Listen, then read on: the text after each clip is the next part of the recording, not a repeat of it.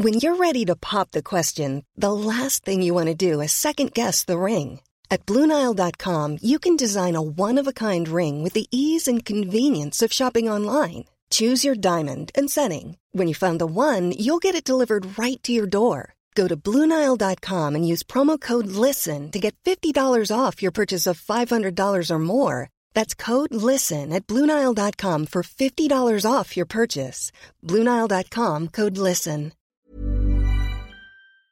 El día de hoy estamos de rosa, estamos celebrando. Ya sé que ya salió la Barbie, yo todavía no la veo, pero no importa. Ya me subí al tren, como no, porque tengo un, em, un invitado muy especial. Es un invitado muy especial no solamente por su perfil, todas las cosas que ha emprendido. Lo conozco desde que éramos unos mocosos. Es especial porque es de las pocas personas que a lo largo de los años digo, no voy a decir cuántos años llevo conociéndote, pero a lo largo de los años he visto su evolución, he visto su crecimiento, he visto que ha mantenido su esencia y siempre, siempre, siempre, siempre con este entusiasmo y esta creatividad que la neta es contagioso. Así que si no lo conoces, quiero que te quedes hasta el final para que disfrutes esta conversación con mi querido Oscar Quiñones. La fanfarria. Oye, traigo sus lentes. ya, ahora me los quito, ya, ya soy yo otra vez. Es que, es que estábamos platicando del, del hype de la Barbie y que tu negocio era un concepto antes de que a ver, cuéntame. Yo ni siquiera sabía que iba a salir la película hace tanto tiempo, pero el concepto del negocio que hoy andamos manejando, el que te ando manejando, es este. Era todo rosa, güey. O sea, obviamente yo tengo una euforia como a los veintitantos. Es más, güey. Bueno, no quisiste decir cuándo nos conocimos, pero como a eso de los veintitantos en la universidad, a mí me dio un hype de andar muy Paris Hilton. Ajá. De, sí, güey, de, de, que la, la, bolsa rosa, casi, casi. No me compré un chihuahua porque la neta mi mamá me iba a matar, Ajá. pero en ese tiempo vivía con mis papás, obviamente, y yo quería todo rosa. Entonces hubo una transición muy rara de esta persona, de el estudiambre, que vivía con sus papás, que no trabajaba, etcétera, etcétera, a ya cuando empecé a vivir solo, que dije, hijo, te tienes que hacer, hacer este, te tienes que ser, poner serio. Ajá. O sea, ya este mundo rosa en el que vives no va a existir. ¿Por qué? Porque hay un chingo de cosas que pagar. Y ah. tus papás ya no están ahí para ti. Entonces yo, mi psicología tonta en Ajá. ese momento, porque la verdad lo veo así como algo tonto ahorita, era como, no, Oscar, tira todo tu mundito rosa, quítalo, de verdad. O sea, ah. porque no te estoy mintiendo, hasta colcha y lámpara rosa tenía yo. Ay, ¿sabes qué? Me imagino como la recámara de Clueless, ¿te acuerdas haz, de haz de cuenta, haz de cuenta, así vivía el Oscar. Ajá. Entonces cuando se va, se independiza, dices, güey, no, o sea, ya, cómprate tus cositas de color serio y Ajá. porque así nadie te va a tomar en cuenta y aparte tienes que buscar trabajo y tienes que hacer un chingo de cosas. Entonces quítate tu mundo de la Paris Hilton y de la Barbie porque esto no va a funcionar. Y casualmente pasan tantos años. Y se pone todo más rosa, güey. Ajá. Y todo el mundo, güey. Señoras, vatos, niños, todo el mundo anda de rosa. Y yo tenía este sueño de emprender un negocio propio, que es básicamente como el tercero. Ajá. Que dije, es que yo todo lo quiero rosa. Y ahora que yo ya puedo y que ya me sostengo y que ya lo puedo externar y decirle al mundo, me vale madre, Ajá. yo voy a poner mi negocio de color rosa.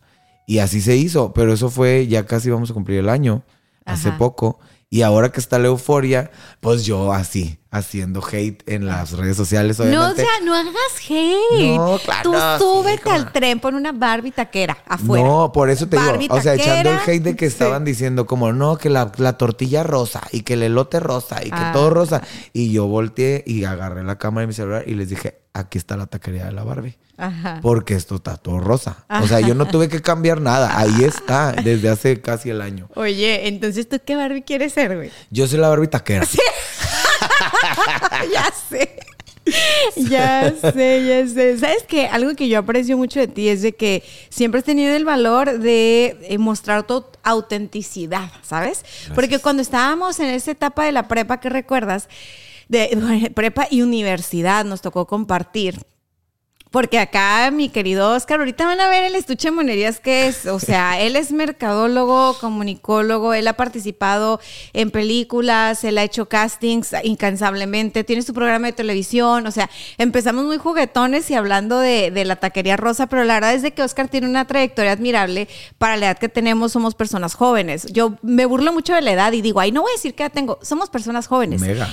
Y amigo, lo que te, se te ha ocurrido, lo que te pasó por la cabeza, lo has hecho, o sea, siempre de que no existe, va Oscar y toca la puerta, no, no importa, este, eh, pues a ver qué me dicen, ¿no? O sea, el no ya lo tengo, ¿no? Entonces, siempre te has mostrado como con tu, con lo que tú quieres expresar, con lo que tú quieres hacer, si no existe, dices, pues me voy a arriesgar a, ver qué pasa.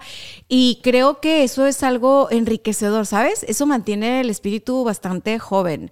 Entonces, para las personas que se escuchan el día de hoy y que probablemente digan, ¿Qué, o sea, ¿qué me voy a llevar de esa conversación con este par de morros rosas? Yo, la verdad es de que yo que te tengo cerquita y y pues que he visto que no siempre ha sido fácil y, que realmente ha sido un camino de adentro hacia afuera muy, muy, muy cañón. O sea, yo sí les digo a las personas que, que tienen un sueño y que nunca se han atrevido o que quieren poner unos tacos y que nunca se han atrevido, es como, neta, escuchen al Oscar. Entonces, ahí viene la siguiente, ahí viene la siguiente tanda. Abrí la tacona en Instagram, para quien esté en Tijuana, sigan a la tacona en Instagram, es la tacona MX. Y este, martes cerrado. Ah, qué bueno. Quesadillas de sirleón ahogadas en carne en su jugo. ¡Ay, sabroso! es correcto. O sea, quesadillas de sirleón ahogadas. ¿De dónde se te ocurrió eso?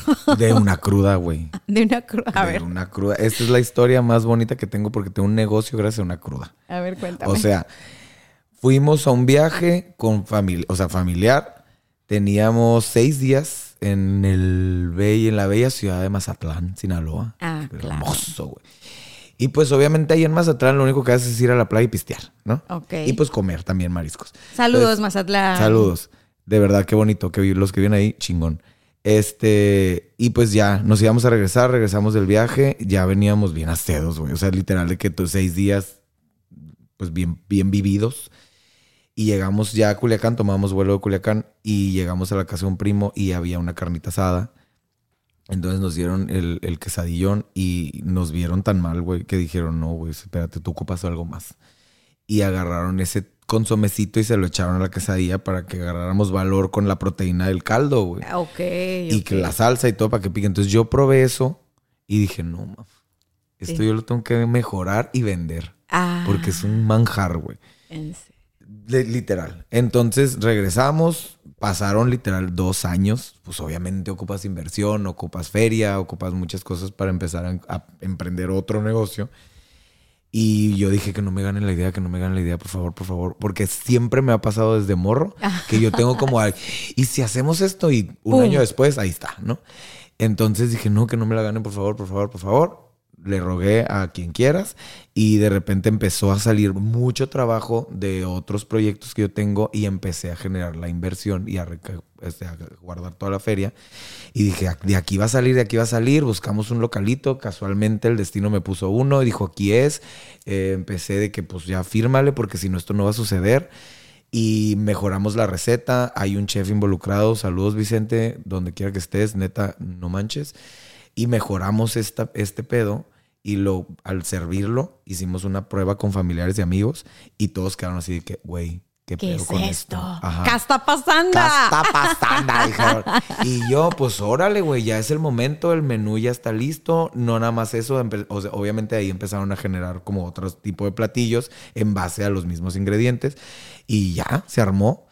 El cartoon, que fue un, es un amigo desde hace un chorro, dijo, oye, yo le mandé literal la foto de un taco. Ajá y el meme de No mi ciela. Ay, no. Y le dije, ¿me puedes mezclar esto para hacerme un logo, porfa? Claro que sí, y nació la tacona. Es una taca. Muy perrita. Y está, la neta, el concepto es totalmente distinto. Nunca ha sido una taquería igual. Todo es rosa. El platillo es distinto. Es una quesadilla que no vas a probar en otra parte. Entonces, todo el concepto encajó perfecto. Me encanta porque la tacona, o sea, si entran, ven el logo, es, es como la Paris Hilton hecha taco.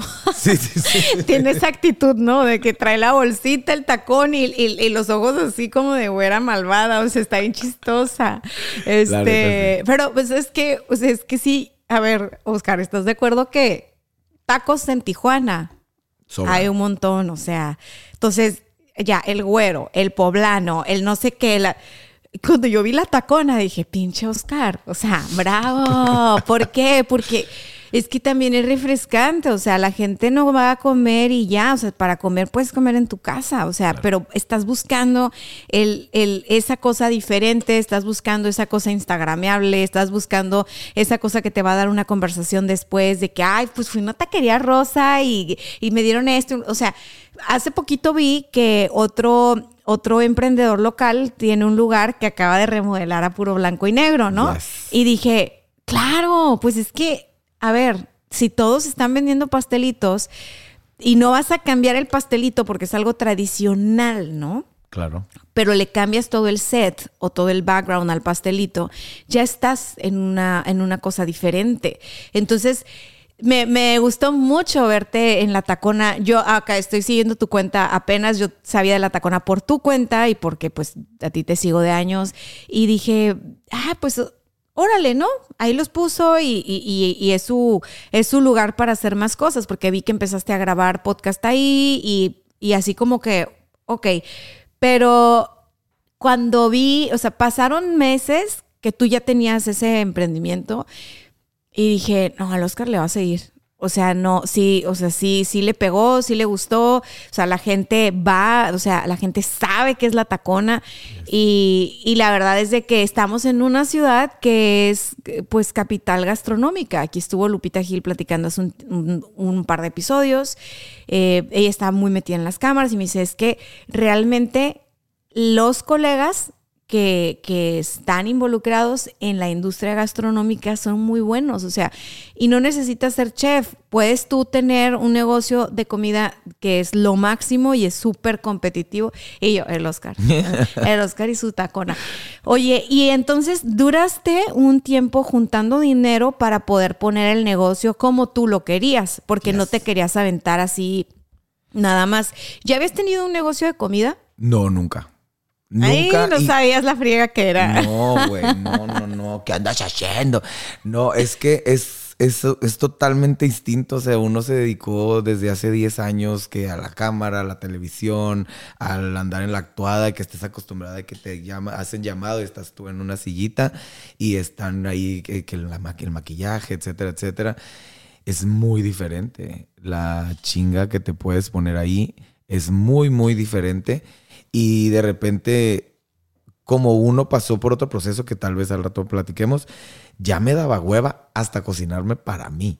Ah, ok. ¿Sabes? O sea, ¿Sabes que si te iba a preguntar eso de que, oye, estás haciendo manjares deliciosos, pero realmente tu estilo de vida y tu alimentación no es como cuando estábamos en la prepa, ni en la universidad, ni nada de eso. ¿No? ¿Te acuerdas en Monterrey, cabrito y tan, tan, tan, tan, tan? No, o sea, sí, era, sí era bien pesado. O sea, sí era un estilo de vida pesado en la universidad. Uy, pues en la prepa también vendían una quesadilla con un burro adentro, o sea. Ah, el quesaburro. El quesaburro. Nunca pude yo con el quesaburro. No, mames. Yo era la quesadilla o el burro, pero no, no podía. eran los dos. O sea, realmente vienes de otro, de otra cosa que ya yo, a mí me daba hueva cocinarme a mí mismo y decía no. Pero una vez que dije esto, dije es que aquí hay potencial. Y la tacona, que es el proyecto del que estamos hablando ahorita, es un, la neta es un homenaje a la mujer, güey. A ver, cuéntame por qué. Porque soy de verdad fan. Eh, siempre, toda la vida, lo las he admirado muchísimo. Eh, estamos viendo que, como lo dijiste, ¿no? Que todas las taquerías era como el poblano, el gordo, el esto, el otro. Siempre es un vato, siempre es un hombre. Siempre está el vato en chinga haciendo piropos o X cosa cuando vas a una taquería. Y yo me puse a pensar y dije, güey, ¿por qué no le das ese espacio a una mujer? Porque no hay como este toque femenino que se le puede dar a un platillo que existe desde hace años.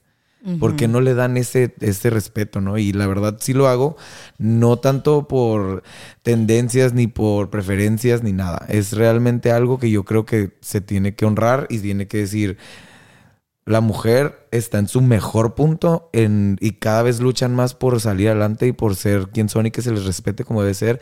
Y para mí ese, ese concepto es un safe place, ¿no? Es, es algo para que te sientas segura, que te sientas protegida, que no va a estar el bate diciendo que hubo vuelta, ¿sabes? O sea, la diferencia de este lugar donde puedes estar cómodo, tranquilo, seas lo que seas, estés con quien estés, es, es es más que nada este concepto, no tanto la comida, sino si está buena, la neta, porque ve y compruébalo. o sea, está bueno y, pues ahí se echa el coco, que la salsa nueva, que la de Jamaica, hay que hacer una con tamarindo, ah, no mames, hay que meterle otra cosa. O sea, es muy dinámico, pero realmente el concepto tal cual es más como este homenaje a la libertad y al sentirte protegido y seguro y, y estar bien, ¿no? Me gusta porque la tacona suena como tu amiga la que te va a cuidar. ¿no? Así que te metes en problemas, ahí viene la tacona, ¿eh? O sea, cuidado. Oye, no, pero más allá de eso, me gusta el, siempre ha sido esa persona inclusiva, ¿sabes? Yo sé que no es tendencia, o sea, siempre ha sido, me imagino que es como ir a una de tus fiestas, o sea, porque cuando íbamos a tus fiestas, era todo. o sea, no, pero aparte de lo, la diversión de la diversión, yo siempre salía con amigos nuevos, con amigos, amigas, amigues, X, o sea, tú nunca fuiste una persona eh, como que voy a separar a mis bolitas, porque tienes amigos en todos lados y a donde vas haces amigos y tienes historias, o sea, se largó a Canadá a vivir, ¿de qué les da ganas? Porque se le ocurrió un día. Ay, pues así te conocí a ti. Sí, claro, así me conociste a mí, o sea, nos fuimos a un viaje de la universidad y, y ya habíamos convivido en la prepa y tal, pero creo que fue hasta la universidad donde hicimos ese clic de sí, no, es que el Oscar, no, es que es el Hani, el Hani, y la y yo te empezamos a decir el Hani, el Hani, y, y la verdad, Oscar, lo dije al principio, eres una persona auténtica que a lo largo de los años pues se ha mantenido auténtico, pues no, nunca fue una cosa por, por encajar, ¿sabes? Nunca fue una cosa por llamar la atención, no, es que siempre ha sido así, siempre. Y tus fiestas así eran. Entonces me imagino en la tacona que, pues claro, o sea, obviamente es un lugar para todo el que tenga ganas de comer a gusto y de sentirse que pertenece, ¿no? No como estos tacos a los que vas donde dices, híjole, tienen dress code. Ah. tienes, tienes, que venir así como que con el nervio, ¿no? De que voy a pasar o no voy a pasar. O de, híjole, está medio peligroso acá, ¿no? O sea, de que serán los tacos. Sí, sí, se, se, ve medio pesado el ambiente. O sea, no, me imagino en la tacona algo bastante friendly. Entonces, felicidades por eso. Eh, en, tus ganas de hacer este homenaje o este, este honrar, como usaste la palabra, eh, hiciste algo diferente porque no hemos visto acá en Tijuana una taquería eh, rosa, una taquería con eh, basada en lo femenino, este, una taquería. No hemos visto eso y, y creo que eh, puede ser muy interesante para los tiempos que estamos viviendo, ¿no? O sea, si, si, lo hiciste de corazón o lo hiciste como mercadólogo, igual te felicito. O sea, yo creo que, yo creo que no lo puedes separar. O sea, yo creo que dentro de ti hay este mercadólogo que siempre va a existir y qué, qué bonito que le des oportunidad de jugar, porque qué aburrido el, el pues para lo que nosotros estudiamos y a lo que nos dedicamos, qué aburrido no estar creando. O sea, es, es, bien difícil, es bien difícil no lanzar cosas, es bien difícil no estar trabajando en, a ver, le voy a hacer un logo a esto, voy a brandear aquello, este, esta comunicación. O sea, es, es bien difícil. O sea, no, no estamos hechos para no hacer nada. Y, se siente bien feo cuando no hay, cuando hay pausas en tu vida que, que te las pone el mismo destino, ¿eh? No es como que, ay, güey, yo porque le huevonía o algo. No, es cierto punto de tu vida se calma. Y para uno de nosotros que es chispita, pues, y anda así, pues entras en depresioncita y de repente empiezas como, güey, que estoy haciendo mal? ¿Por qué no me están saliendo bien las cosas? Y porque no dejamos de pensar. Uno como creativo, como mercadólogo, no vas a dejar mentir. No, tu cerebro no descansa. Puedes estar tirado en un sillón, como quieras, pero tu cerebro no descansa. Y eso me pasó. Yo todo lo que hago, la neta, sí lo hago del corazón Obviamente le veo la ventaja porque también estaría muy tonto yo si no le veo como el beneficio económico, ¿no? Sí. Pero sí lo hago del corazón. Las cosas que yo he realizado durante todo el transcurso de mi vida han sido porque, porque quiero, porque yo lo vi en mi cabeza y quiero que suceda. ¿no? No es como, ah, es que me dijeron que por ahí va la tendencia y me dijeron que por acá va esto. Al contrario, muchas veces veo tanto y me agobio que digo, no, es que yo no quiero esto, yo quiero otro. ¿No? Y lo vamos a hacer por otro lado. Y tengo la fortuna de que la mayor parte de las cosas que he emprendido pues están funcionando y siguen vigentes. Entonces, pues no me arrepiento, ¿verdad? De, no, pues ponerle ese corazoncito. Ya está, ya a estas alturas uno siente un poco más de confianza, ¿no? Pero la primera vez, no. La primera vez uno se avienta como, como que ahí voy en el tobogán, ni modo, o sea, a ver qué pasa. A ver qué pasa. Sí, la neta sí. Y, y, eso pasó con otras cosas, pues, o sea, de que yo cuento esta historia bien cabrón siempre porque yo tenía seis años, ¿no? Aparte, esto, ya es totalmente distinto a la tacona, creo yo, pero yo tenía seis años y pusieron unos estudios muy famosos de cine aquí en La Baja. Ajá. Y había una película mundialmente famosa en ese entonces que por eso hicieron los estudios, y, pues el Titanic. Y a mí mi papá me llevó a ver este pedo, ¿no? Me llevó a ver el barco, me llevó a ver las, galerones, las, los, tanques que tenían de agua. Y te daban un tour, güey. Y yo salí tan fascinado de ese lugar que yo dije, papá, yo quiero actuar. Y pues obviamente como buen sinaloense, mi papá me dijo, ándale, sí, pues, eh, ponte a hacer algo de, provecho, ¿no? El, pinche, la gente se muere de hambre de esto. Y de repente llegas a un punto, ahorita que mencionaste lo de la. Me da risa porque, espérate, espérate, córtame ahí. Ay, estas son conversaciones y esto va a pasar todo el rato, ¿eh? Es que ahorita que dijiste, porque yo conozco a tu papá, güey, le, le tengo mucho cariño. Me lo imaginé diciéndote, nada, te vas a morir de hambre. Y realmente nunca he visto ningún artista que se esté muriendo y me estoy muriendo porque escogí ser artista, valió madre. Pues es que le buscas, güey, pero eso es lo que te decían los papás, pues, ¿no? Se va a morir de... si le dices esto a un niño ahora, va a decir así como que, ay, no, qué miedo escoger esto porque me voy a morir instantáneamente, Ándale. ¿no? Haz de cuenta, así que, ay, soy artista. Sí, No. no, pues no. Pero eso les decía, eso nos decían, güey, es como, no, todo lo artístico es para, para que no te dé dinero, bla, bla. Te entiendo, te Y pasan estos años y ahora que ahorita me vino esta historia a la mente porque pues porque hablaste de la confianza, sí, sí, de cómo crece y hasta los 30, o sea, pasé yo toda la vida y que empiezas a, hacer las cosas. Ahora que te estoy mencionando esto de que lo que he hecho lo he hecho de corazón, es porque creces pensando que tienes que complacer. Sí. ¿No? Ponte a hacer algo de provecho. Ah, ok, esa palabra es, tengo que hacer algo de provecho para que mi papá no se agüite, ¿no? Sí. Ponte a hacer algo que te deje dinero. Ah, ok, entonces, ¿qué quiere la gente? Ah, pues hago algo para la gente, para que me deje dinero, ¿no? Entonces, tenemos esta escuela de morros. Eh, yo creo que las nuevas generaciones, pues obviamente no, porque ya hacen lo que quieren. Y la neta, que, que o sea, que gusto. Pero antes era, haz esto, y si no haces esto, no te ves bien. Si no haces esto, no te ves bien. Entonces, yo siempre como que dejé esos pensamientos de lado y dije, no, güey. O sea, yo neta voy a hacer las cosas que yo quiera y las cosas que me den felicidad a lo mejor iba a ganar tres pesos, pero voy a estar contento. Y yo creo que eso me va a mantener más sano que tener un chingo de dinero, ¿no? Y cuando empiezas a evolucionar de esta manera, yo empecé a actuar a los 30. ¿Por qué? Porque me llegó la oportunidad y dije, fuck it, let's do this, ¿no? Pero empezó ese sentimiento a los seis años. Sí. Y entonces, ¿tú lo dejaste por ahí guardado en un cajón? O Frustradísimo. no volviste a tocar el tema hasta los 30. Ok. Fíjate que me llamó mucho la atención lo que dijiste porque primero es voy a complacer a mis papás, voy a complacer a, la, a qué vendo, ¿no? O qué hago para ganarme la vida, a las personas. Y ese tren puede seguir, ¿no? O sea, ¿para qué hago? Para gustarle a alguien más, la pareja. Luego, ¿qué hago para gustarle a, este, pues ya tienes hijos, que mis hijos me quieran?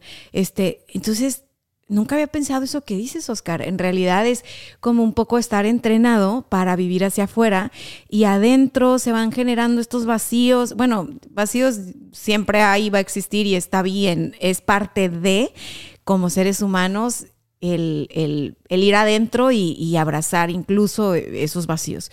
Pero punto y aparte de ese, de ese asunto, una persona que no se da cuenta de lo que tú te diste cuenta, toda su vida la va a basar en todo lo que hago es para que me quieran y que me reconozcan y que me acepten.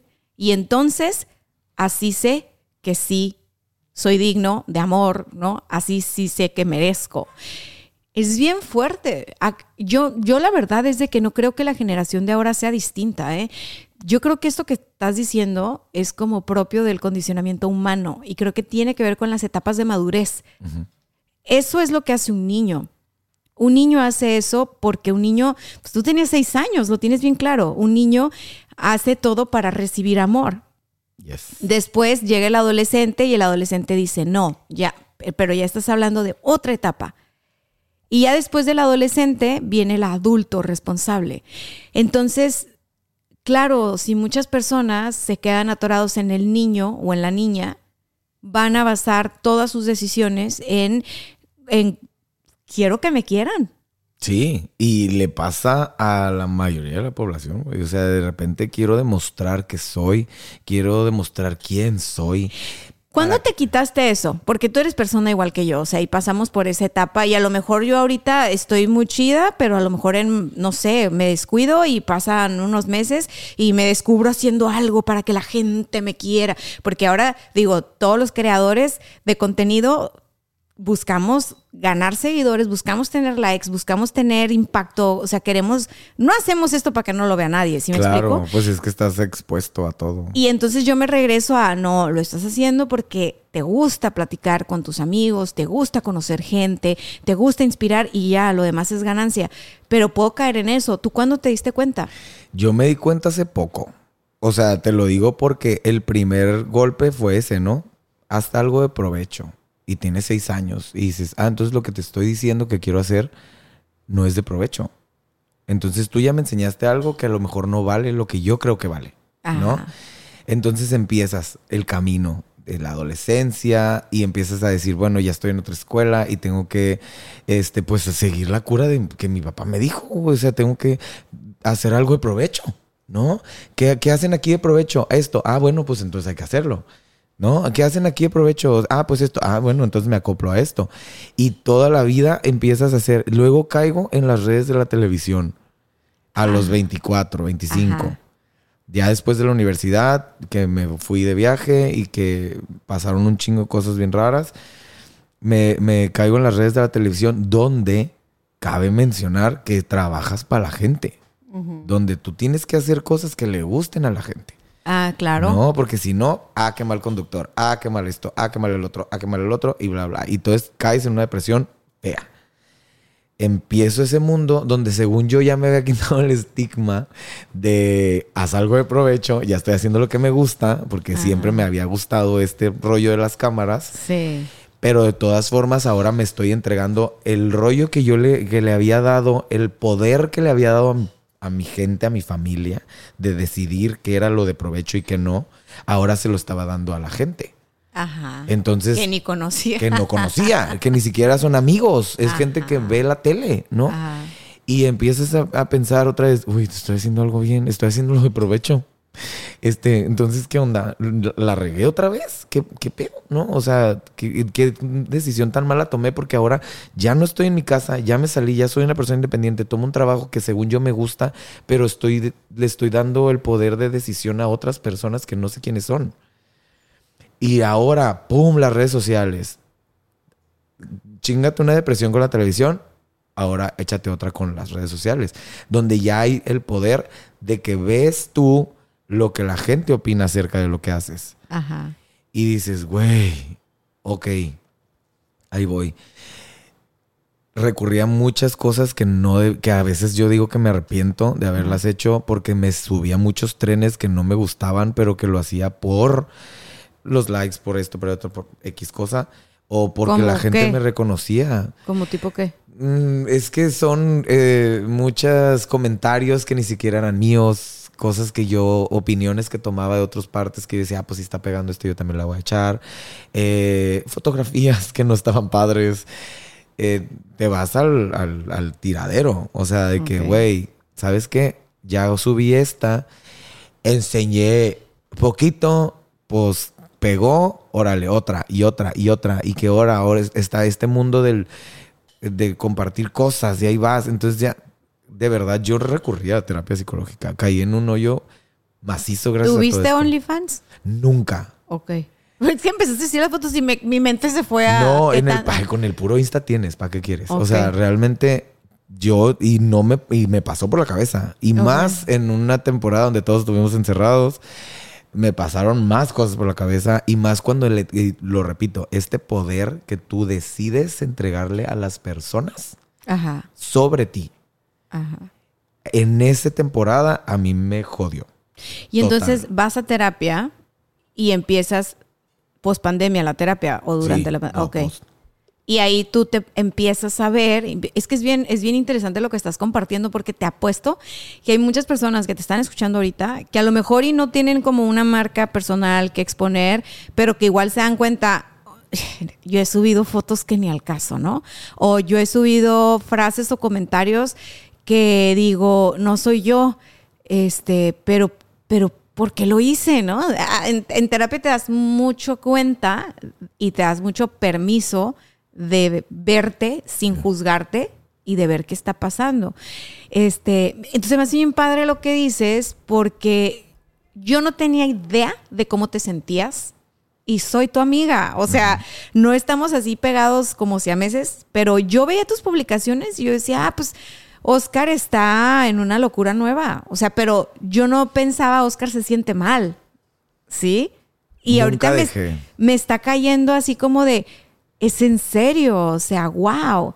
Porque es que nos pasa a todos. En las redes se proyecta algo y detrás de la foto pueden estar pasando un montón de cosas. Sí, y es que no permites, ¿no? Más ahora que pues, existen, que ya vivimos, somos las redes sociales, la neta, no hay manera de que te deshagas de ellas.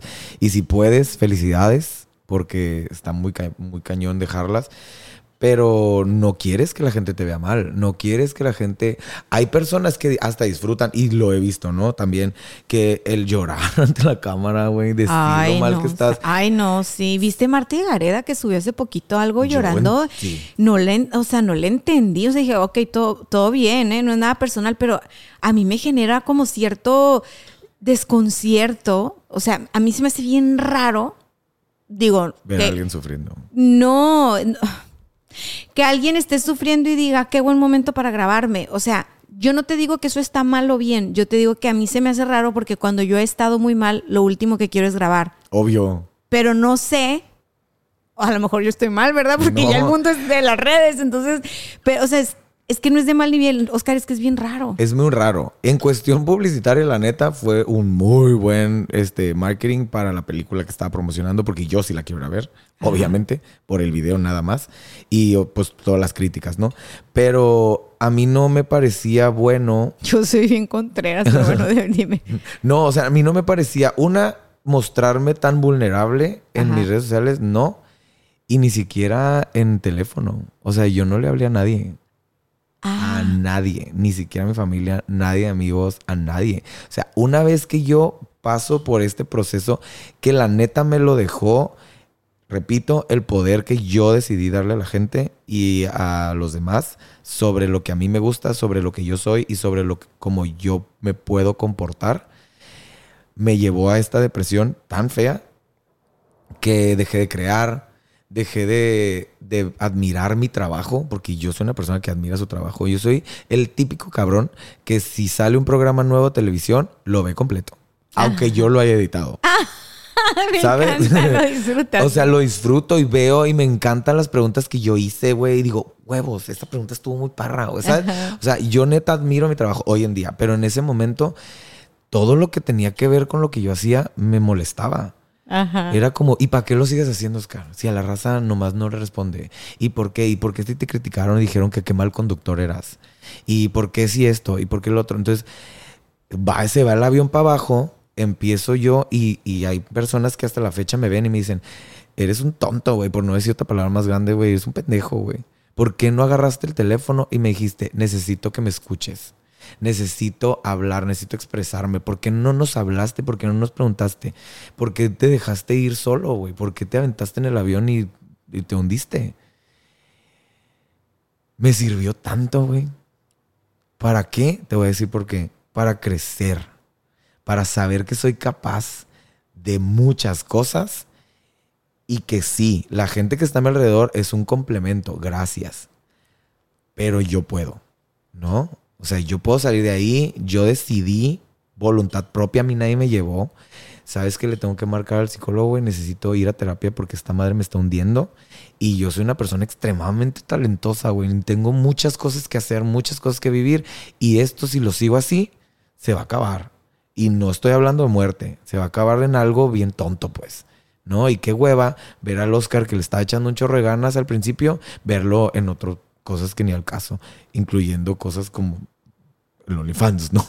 O sea, lo siento para la gente que lo tiene, mis respetos, ¿no? Qué, qué, buena onda que. Y la Kareli Ruiz así de que hablas, papito. No, pues qué chingón, qué chingón. O sea, sí, y le va bien. Qué Pero si es ella y si, si es ella, vamos, le va bien porque está alineado con lo que es ella y lo que le gusta a ella. Pero lo que tú nos estás contando es, yo estaba haciendo cosas que no tenían que ver conmigo y que al final del día, fíjate, algo con lo que yo te tengo súper así ubicado es que tú siempre has sido auténtico. Entonces, el no ser fiel a ti, estoy entendiendo, empezó a llevarte en un, en un túnel que te acabó en depresión, que acabaste en terapia, que qué bueno que se te ocurrió ir a terapia Sí. Porque, ok, no le hablaste a los amigos y no, y no mostraste rasgos en redes, o sea, no, no, no pudimos ver algo, pero a lo mejor a veces los amigos no estamos tan listos para ayudarle a otro amigo a avanzar en un proceso de depresión. Entonces, hablarle a tu terapeuta o encontrar un terapeuta,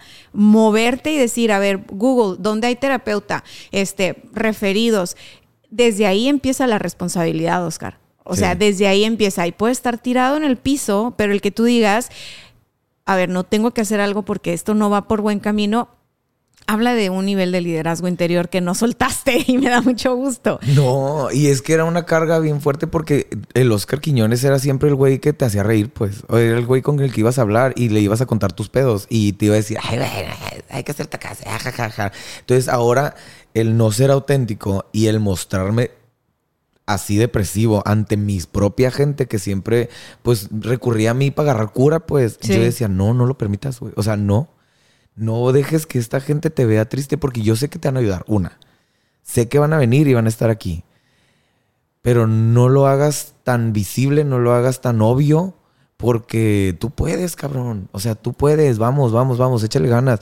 Y empieza otra vez a surgir antes de eso había pasado otro lapso donde yo estaba en, el primer programa de televisión donde literal me estaban explotando. O sea, vieron el potencial en el Oscar y dijeron, ah, bueno, conduce. Ah, pues también que venda. Ah, pues también que produzca. Ah, pues también que hagas por la misma feria. No, ¿no? Literal. Entonces, yo, imagínate un güey de 25 años en la televisión, Simón, pero con 45 kilos de más, con alopecia en la barba, güey o sea, yo me tenía que rasurar todos los días porque tenía hoyos en la barba del estrés. De que yo ganaba bien poquito y hacía todo. O sea, yo manejaba en general una empresa con tres pesos. Que no era tuya. Que no era mía. Hacía que la. Ay, hija, güey, ahorita vamos a hablar de buenas primeras. Las personas estas tenían. No, las personas estas tenían un cantonón en allá las colinas que conocemos aquí en Tijuana el carrito, buena onda del año, de agencia. vivían a toda madre. Y el que generaba toda esta feria, incluyendo otras personas, en cingarro, tragando sopa instantánea, güey. O sea, era muy grosero la explotación que se vivió. Entonces, pues la alopecia no se dejó. Y la gordura tampoco. Entonces ya decías, pues sí, muy chingón el vato en la tele, pero velo, se ve jodido, güey. Y llega un amigo muy querido, Raúl, te amo, güey. Muchas gracias por lo que hiciste por mí. Estamos hablando anteriormente. Antes, de Raúl. Estamos hablando anterior de mis 25, 26 años, ¿no? Este, y llega de vacaciones, el vato vivía en Miami y, le, le chambea mucho, es muy, muy, muy trabajador, también muy talentoso. Y me dice, ¿qué te pasó? porque me conoce desde los 20, ¿no? Ajá. Y me vio y me dijo, oye, güey, ¿qué tienes? Y yo, pues no, ah, así como el buen amigo, todo bien, amigo, todo bien. No, no, tú traes algo, me dice. Esos hoyos en la barba, güey, y en el pelo, y esa gordura no es normal. ¿Qué te pasa? Y le conté, ¿no? "Ah, Es que esto, esto, esto, esto, esto, esto, el otro. Vámonos, deja ese trabajo, me dice. Yo te voy a hacer el paro y necesito que te vayas a mi casa unos días. Y yo te, estás, te estoy diciendo que tengo tres pesos de alopecia. O sea, ¿cómo crees que me voy a pagar un viaje para allá? Te estoy diciendo, no te estoy preguntando. Vámonos. Necesitas salirte de aquí. Gran respiro, ves otros aires, ves otro pedo, gracias a un amigo que te está apoyando machín. Ah, y todavía me, acusaron cuando me fui de que me había robado dinero, de que estábamos, yo me había llevado clientes de la empresa, que yo era un malagradecido, etcétera, etcétera. Yo estando allá, mírenlo, ahí a toda madre, en la playa, en Miami, como si yo me estuviera pagando eso. Y me quemaron un poquito, ¿no? Después de toda la cartera de clientes que yo logré, de toda la gente, ¿sabes qué fue lo más bonito? Que yo dejé eso, me quité todo este peso encima y yo me dediqué a hablarles uno por uno a todos los clientes para generar esta empatía con ellos también, porque a ellos también se los transearon. Entonces de repente, no, Oscar, es que vinieron y me llevaron tanto y que me cobraron tanto y que no sé qué. bla, bla". Y yo, oye, discúlpame, yo no soy. De verdad, te voy a pedir una gran, gran disculpa, pero ya no está en mis manos. Esto pasó, esto. Me imaginé. No eras tú, yo sé que no eres tú, yo te conozco, yo me voy contigo, dime qué proyecto traes, nos vamos todos juntos, todos los clientes, güey, una respuesta súper positiva hacia mi persona. La neta, fue una liberación, cabrón. Alopecia, adiós, desapareció. Ay, bueno. Velo, ay, qué bonita, Sí. qué bonita barba. Tupida, tupida, tupida. Tupidísima. y este, y regreso, y es cuando nace el One Way Show. Porque yo recurrí a ti también. Cuando Ajá. regresé de allá, dije, es que voy a hacer mi propio proyecto. Si ya me aventaron ahí al barco, solo, con producción, cámaras, edición, dirección, ventas, ta, ta, ta. I can do it by myself. Y llega otra persona que también nunca se me va a quitar de la cabeza, Luis Salazar. Te quiero, cabrón, porque me dijo y me empujó a decir, si ya lo haces acá, güey, tú puedes. Vámonos. Yo te ayudo, yo te apoyo. Fuck. Y eso pasa, ¿no? Y apoyo producción. Ya está el conductor, ya está la producción. ¿Cómo le vamos a poner? No, pues salió ahí de los amigos, One Way. Way con G. ¿De qué pedo, güey? One Way. Sí, porque era un güey para hacer todo. Ajá, exactamente, güey. sí. Pues si eres un güey y haces todo, pues one way, ¿no? Y aparte estamos en frontera, ahí se- el pochismo se da. Ajá. Y empiezo a platicar el proyecto, sales tú a la luz, también te amo, güey. Ahí sigue esa cara, ahí Te ese, este, este logo no ha desaparecido y no lo pienso desaparecer nunca. Ya vamos a cumplir 10 años. Ya le vamos a hacer un pastel. Sí, porfa. Y este, y llega Dania y me apoya con la, con la, con el- El la branding. Imagen, el, el branding. Y luego llega otro compa que hace música y me dice, yo te hago la música, güey. Y yo te- entonces empieza a crecer esto tan bonito de la nada, de una depresión, de todo, de, de- de explotación laboral, güey. O sea, y empieza a hacer todo esto. Entonces, ahí fue cuando empiezas a hacer lo tuyo y es cuando empiezas a trabajar otra vez para la gente porque piensas que estás creando algo que es para ti y no. De repente te das cuenta que es para otras personas. Y estaba yo con el talento y a ver si les gusta el talento, a ver si no. Entonces siempre decidí, gracias a un detalle y me remonto, eh, para si estás desde el principio aquí con nosotros, este, ese, haz algo de provecho, te puede manejar la vida muy cañón. Sí, y es que es un aprendizaje heredado, ¿no? Tu papá, mi papá, mi mamá, tu mamá, toda, o sea, es cultural y al final del día es un trabajo personal el atravesar estos momentos difíciles y decir, bueno, tal vez hacer algo de provecho no es lo que yo estoy buscando, tal vez no es mi canción, tal vez yo lo que quiero es hacer algo que me llene el alma, algo que me... al- Sabes que hay gente, Oscar, que lo que le mueve es hacer algo de provecho y lo que llena su espíritu es hacer algo de provecho y está bien. Sí. El problema que tenemos las personas es que queremos hacer regla general. Casi todo. Como que esto funcionó, órale, ya, vámonos así. Y te voy a decir una cosa, o sea, con esta historia que nos acabas de compartir, yo me acuerdo cómo llegaste, yo no sabía esta etapa de, de explotación previa. Yo quise apoyarte porque te vi con esta ilusión y te vi con estas ganas y te vi con esta claridad de quiero, es mi sueño, bla, bla, bla. Y yo dije, claro, no hay forma. Y, hiciste un evento y fui al evento. Y me llevé la sorpresa de mi vida porque pues yo pensé que había, yo te había dado esto porque pues soy yo, o sea, así como de que, sí, mi amigo de la uni que está emprendiendo y la Dania pro emprendedores toda la vida, o sea, no fuiste el único, querido, ¿eh? O sea, también a otro amigo, a otro grupo de amigos, este, eh, que, que, hicieron, no, es que vamos a hacer un sindicato para hacer no sé qué, y la órale, ¿no? a otro grupo de amigos, o sea, yo tenía agencia, casa de asistencia para apoyar a mis amigos emprendedores. Entonces, en tu caso voy al evento y y veo que haces algo muy lindo, que es agradecer y reconocer el apoyo que te habían dado tus amigos. Que voy viendo la cantidad de amigos. O sea, y dije yo, ah, yo no esperaba eso, ¿eh? yo no esperaba ni que me agradecieras en público, nada. O sea, yo era de que, órale, hazlo tuyo, vengo en fan, vengo en modo fan, ¿no? Y, y, tú realmente dedicaste todo ese evento para agradecernos a todos los que te hemos apoyado en ese proceso. Y me di cuenta, uno, qué lindo, qué lindo se siente cuando te agradecen y, y órale, aprender a recibir, porque yo estaba muy acostumbrada a dar, no a recibir. Uy, ese es otro tema. Y la otra cosa es de que dije, oye, somos un puño. O sea, yo no conozco a muchos de los que están aquí que, que igual lo están apoyando y dije, pinche Oscar, siempre le va a ir bien porque sabe conectar con las personas a nivel corazón. Sé que todos de corazón están como apoyándolo en su sueño. Y entonces, cuando me contaste exactamente tu programa, yo no entendía mucho porque yo no, esta parte de la televisión, a mí nunca me llamó la atención. O sea, yo siempre, lo mío fue como en internet y como porque estaba en modo supervivencia. Era la única forma que yo tenía para atraer clientes para mi agencia de marketing digital, internet, ¿no?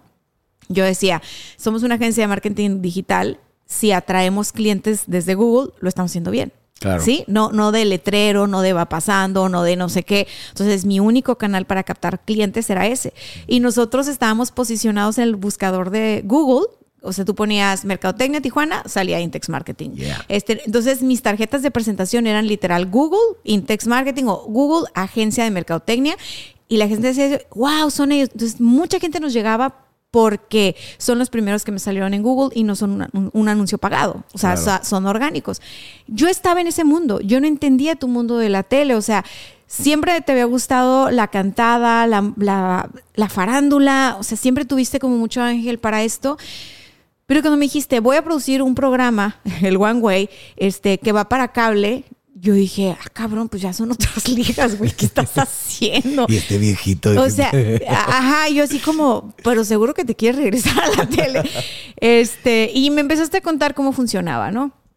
Para los que nos están viendo, cuéntanos, ¿cómo funciona producir para la tele? ¿Cómo funciona crear este producto, que es tu programa, empaquetarlo, venderlo? O sea, ¿es rentable, no es rentable? ¿Cómo mides el impacto o el éxito de eso? Quiero saber más porque la verdad no conozco. Es algo muy old school, sí. Eh, inclusive ahora ya con las televisiones inteligentes, etcétera, etcétera, puedes pensar así como de, güey, no. O sea, es que todo el mundo ve Netflix y ya, ¿no? No. Hay un porcentaje de la población inmenso de gente que todavía ve la tele y de que todavía se sientan a comer y prenden la tele para ver la televisión en familia. Todavía las hay y muchas, ¿no? El, proceso de crear un, un concepto obviamente el One Way empezó como el primer talk show de Tijuana en apoyo al talento local. Fue el primerito, güey. Y, ahora sí con tres pesos, ¿no? O sea, se buscó un espacio donde grabar, porque obviamente no iba a grabar en mi casa, güey. O sea, tenía un departamento de 3x3, una cosita así donde cabía mi cama y ya. Eh, entonces caminé por la calle, dije, este lugar me gusta. Y casualmente, hoy es un buen amigo también, el Tony, Tony Aro, eh, empezó su proyecto también de, un, este, ¿cómo se llaman para trabajar? Los que son comunitarios. No, no, no, que son comunitarios, los... Coworking. Coworkings, ajá, perdón, disculpen. Eh, empezó su proyecto de coworking que se llamaba Intex, obviamente. Index, Ajá. con D ellos. Index, Nos Index. confundían un chorro y yo no, yo soy con T, de Tijuana. Pues ellos eran Index Open Studio. sí, con D de Dania, güey. Ajá. Y, y yo vi el lugar y dije, güey, esto está esto es un pinche set, güey. O sea, ¿y dónde está? Así, ¿eh? Caminando por la Avenida Revolución. Y yo me metí a chismear y dije, oiga, ¿dónde está el encargado de esta madre? Ajá, ok. Ah, aquí está, es el joven, ¿no? ¿Qué pasó, vato? ¿Sabes que me gustó un chorro tu lugar? Tengo un proyecto nuevo, es un programa 100% tijuanense, es un talk show de talento local, ta, ta, ta, ta, ta, ta, ta. Me encantaría que me dejaras grabarlo aquí. Date. Y empezamos ahí. Ahora te digo, es un arquitectazo reconocido por todos lados y, y es un compa, pues entonces, y se dio así, así se dio la, la amistad. Es que, pum, yo llegué y dije, ¿qué pedo? ¿Puedo grabar? Sí, ah, arre. Entonces empezamos, se crea este paquete de un programa de media hora que no es nada.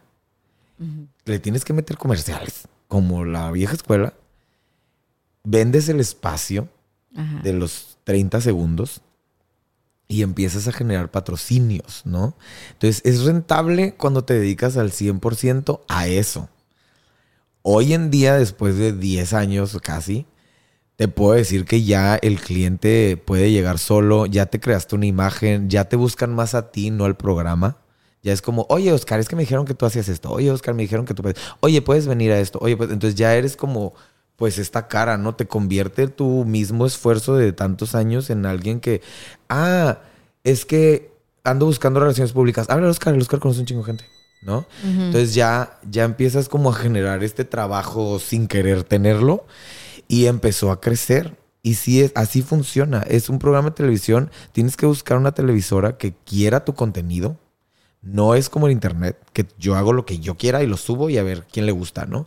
Ahí deciden, hay gente que decide, es que la verdad no va con esta línea, no tenemos este contenido nosotros, tu forma de hablar es muy popular, entonces no podemos, ¿sabes? Porque todavía tienen como estos lineamientos de, del- de la censura, etcétera, etcétera.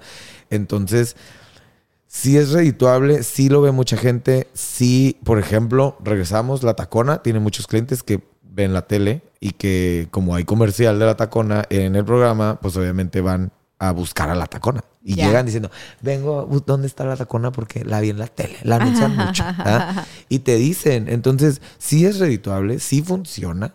A mí me gusta y volvemos de todo lo que estamos hablando. Ya no lo hago tanto el programa en sí como algo que me va a generar. Ajá. A mí me genera conocimiento, me genera compas, me genera pláticas súper enriquecedoras, porque ya no es de talento local, ahora hablamos de pedos mentales, de paz mental, de psicología, de problemas que tenemos en todos lados, toda la gente, y lo veo como mi terapia, fíjate. ¿Sabes? Me encantó tu conclusión. Sí. Y aparte en señora, eh, terapia, Y que- fíjate y que- nada que más. crucé los brazos, Sí, sí, ¿cómo o no? sea, pues ya últimamente, Últimamente. ¿verdad? Uno lo hace por la diversión. No, es que te pregunto esto, Oscar, porque si te fijas, yo, yo tengo esta idea de que las personas que tenemos esta, esta, esta manía de emprender cosas, eh, vamos emprendiendo cosas eh, proyectándonos un poco en, en eso que emprendemos según la etapa de vida en la que estamos. Tú cuando empezaste el One Way Show estabas buscando darle voz al talento local. Yes. Tú eres un talento local. ¿Sí? Gracias. Entonces tú estabas buscando este lugar donde gente como tú eh, pudiera tener este momento, este espacio de, de hablar, de, de hablar de lo que traía, de sí. Pasaste una depresión. Y ahora ese espacio es, no, vamos a hablar de, pedo- Ya de- no. de- de problemas emocionales y mentales porque la salud mental es una, es de verdad, es una necesidad hablar de esto, ¿sí? O sea, los números eh, son altísimos cuando revisamos en internet depresión, ansiedad, ¿no?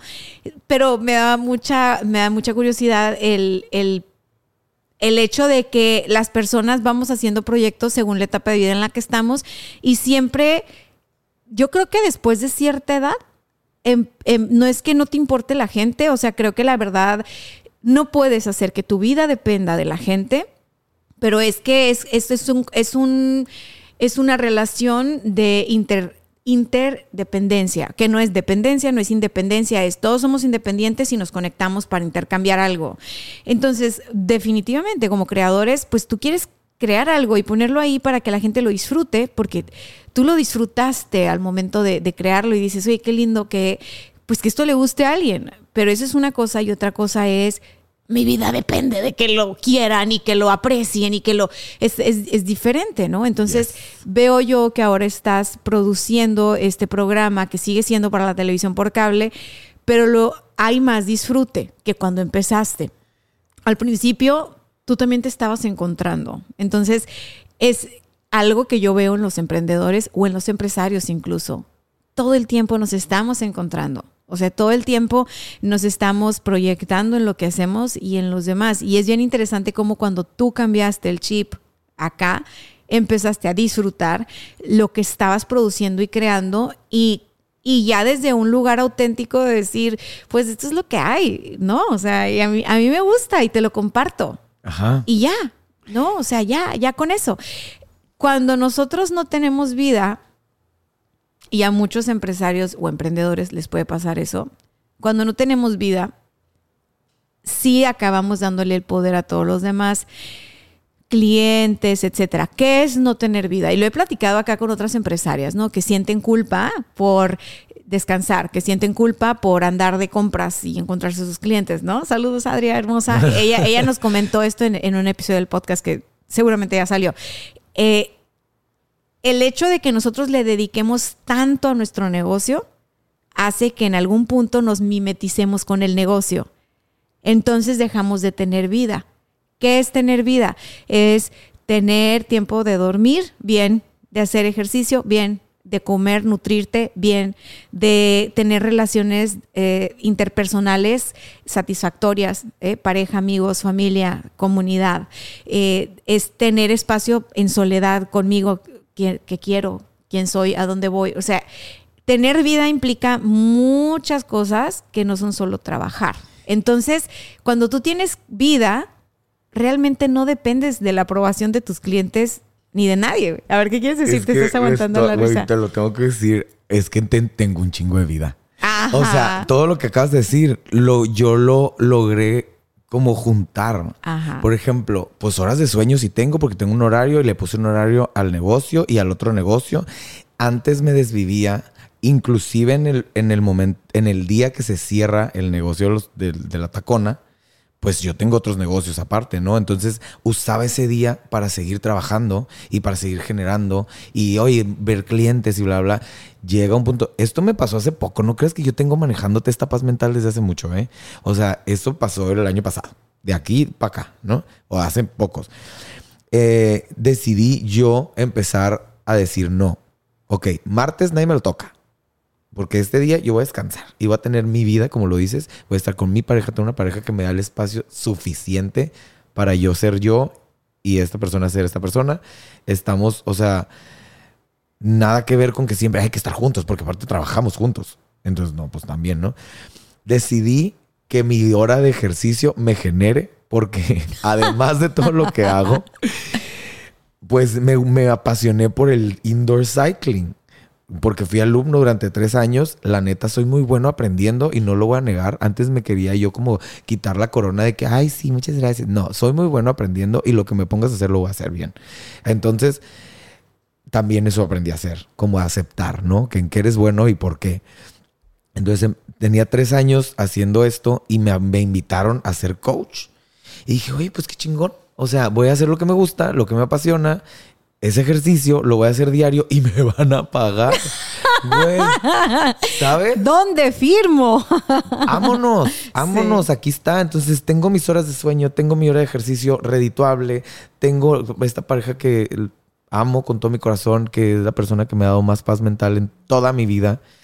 Eh, tengo mis momentos de soledad, tengo este, todo lo que acabas de mencionar, ahí está. Entonces creo yo, güey, que ahorita me acabas de abrir el ojo y decir, güey, estás en la mejor etapa de tu vida. ¡Yay! Bienvenido al club. Es que, ¿sabes qué, Oscar? A ver, lo que yo estoy diciendo acá no es que sea verdad absoluta, es pura observación, ¿ok? Tengo 15 eh, años, duré con la agencia y la cerré, ¿vale? Entonces, en los primeros años de la agencia, yo no tenía vida. Yo vivía para la agencia, vivía para mis clientes y vivía en, en en esta incertidumbre de cómo es algo nuevo, es algo que no conozco, es algo, y vengo saliendo de esta rutina cuando yo emprendí vivía con mis papás. Entonces, realmente emprendí muy joven y estaba como luchando conmigo misma por construir mi independencia. Sí, yo toda mi vida me preparé para ser independiente fui independiente, pero no eres independiente hasta que no eres económicamente independiente, ¿no? De quien sea. Entonces yo decía, yo no voy a salir de las reglas de la casa de mis papás para casarme con un fulano y entonces ahora este, someterme como a ese esquema porque de ahí voy a vivir y cero. Entonces yo tenía esta prisa de alguna manera, como dices, de generar. Pero al final del día, parte de madurar y de crecer y demás, llegó un punto en el que yo dije, es que no tengo vida. Sí, o sea, tengo dinero. Pero no tengo vida. Pero lo cuento llorando. O sea, ¿por qué me siento tan mal si esto está muy bien? Algo aquí está muy mal. ¿Por qué me siento tan mal si esto está muy bien? No está bien. Ahí está la canción de la Britney Spears, la She's so lucky. Ah. Pero llora y llora. Sí, güey, es que así es. Entonces, yo nunca había dicho eso. Me invitan a un panel porque para esto yo empecé a dar conferencias desde el año 3 de la agencia, yo creo, y era lo que más me gustaba, pero era lo que menos presumía, lo que menos compartía, lo que no me permitía aceptar si soy buena en este pedo, porque tenía mucha inseguridad de me van a juzgar, me van a decir que esto y que lo otro, entonces tal vez yo tengo que tener muchos años y muchas canas y mucho no sé qué para poderme poner, yo sola me hacía esos, esos cuentos, esas historias, entonces, bueno, me invitan a un panel y entonces había mujeres jóvenes, emprendedoras, empresarias y no sé qué. Y ya sabes que me encantan estos lugares porque luego te preguntan de todo, ¿no? Y, me hacen una pregunta que me llevó a darme cuenta de esto que te estoy compartiendo. Es que no está bien que trabajes tanto si cuando vas a contar el dinero te vas a poner a llorar. Me acuerdo que ahí estaba mi esposo y él no sabía esta, esta parte porque él, pues él me conoció de novios, ya, tenía negocio. Entonces, para él era como, no, o sea, es que no sabía. Y yo haciendo este trabajo de introspección me di cuenta que estaba pagando un precio muy caro por tener independencia, éxito y las ideas que yo tenía que era éxito para aquellas épocas. Que lo que acabas de decir, independencia no tiene nada. No, porque te vuelves dependiente del negocio, te vuelves dependiente de, de, lo que te está generando. Ah, ok, entonces está funcionando, hay clientes, están contentos los clientes, hay dinero, hay para todos. O sea, yo me hice responsable de mucha gente muy chiquita, ¿sí? Era de mi negocio y del negocio de mis clientes. Y ellos decían, es que a mí me gusta trabajar contigo porque es como si mi negocio fuera tuyo. Yo lo veía como un cumplido, pero no sabía la carga que había ahí. Y entonces pues no tenía vida porque no tenía tiempo para nada, ¿no? Y empiezo a escribirlo y empiezo a documentarlo y empiezo a observar a mis clientes, porque uno atrae lo que es, no lo que será. Exacto. Y entonces atraigo yo a puros clientes que son muy comprometidos, muy trabajadores, muy trabajadoras, muy exitosos, muy, pero con unos temas de ansiedad brutales. Entonces me empiezo a ver en ese espejo. Tuve la fortuna de que como emprendí muy chica, mis clientes siempre han sido más grandes. Mis clientes así más duraderos, de, de que a la fecha soy su asesora, consultora, lo que tú quieras, son más grandes. Entonces yo veía en ese espejo ok, si yo estoy así ahorita aquí, le sigo por este camino cinco años más y voy a tener ese tipo de, de, de, ansiedad, de estrés. Llegó un punto en el que mis clientas bien, es que la, güey, la vida es hermosa, o sea, la vida te va llevando, te va poniendo me acuerdo mucho de, de, hacer este cambio de mindset y de decir, no, ¿sabes qué? Tiempo para mí. Fue lo primero que empecé como a cambiar. Y, y dije, es que yo tengo que tener vida más allá de mi, de mi trabajo, ¿no? Y me puse esa meta y, era muy difícil, porque cuando estaba teniendo tiempo para mí, estaba trabajando. O sea, Entonces me iba, me iba al gimnasio, al, al, World Gym, y pues está padrísimo. Y ya pues hacía como que caminadora, ya me conoces, güey. Yo no puedo ir a un gimnasio porque voy a platicar como dos horas con la gente que me encuentro ahí. Entonces, pues yo así como caballo, de que no voltees a ningún lado y tú en lo tuyo y no sé qué. Entonces ya te subes y te bañas y te metes al vapor y te metes al sauna. No, pues plática cerrada en el sauna, la Dania. Y me solía encontrar a mis clientas. Entonces me acuerdo en esa etapa tenía una dentista, una dentista pediatra, una oculista pediatra que tenía su tienda de para mujeres muy así, muy, así que yo admiraba, güey. O sea, yo decía, lo que estás haciendo o sea, está siendo muy, muy positivo en la región porque lo que tu negocio trae no, es, no había y sí vas a hacer una diferencia en los niños. Bueno, así de apasionada con los negocios de mis clientes. Y entonces me empiezo a dar cuenta que ellas están en una edad donde sus doctores les recomiendan congela tus óvulos. Porque si quieres ser mamá, eh, pues ya tienes esta edad y si no va a ser ahorita, no sé qué. Entonces no creas que al mismo tiempo, por separado, cada una de las clientas que tenían cierta edad, cierto éxito profesional y que además yo tenía una química con ellas muy padre, me platicaban sus cosas.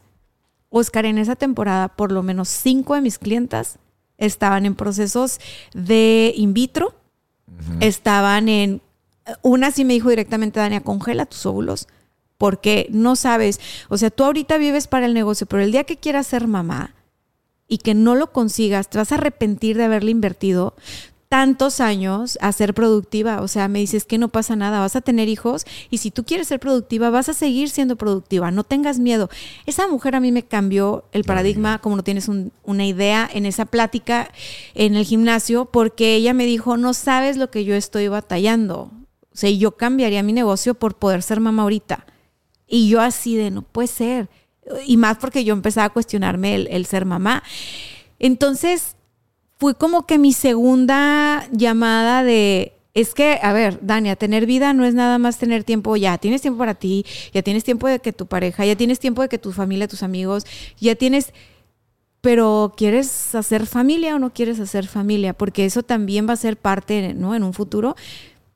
Y no manches, o sea, fue un antes y un después el decir, es que realmente no puedes vaciarte todo tú en tu negocio porque la vida sigue. Y aparte de todo, o sea, tú estudias una carrera o montas un negocio y no es ley que te vas a dedicar toda tu vida a eso.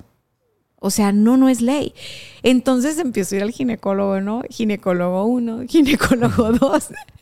Porque yo decía, no, yo no quiero congelar nada. Aparte, yo no tengo la feria para ponerme a, decir, voy a, o sea, Shakira, ¿no? O sea, patrocina.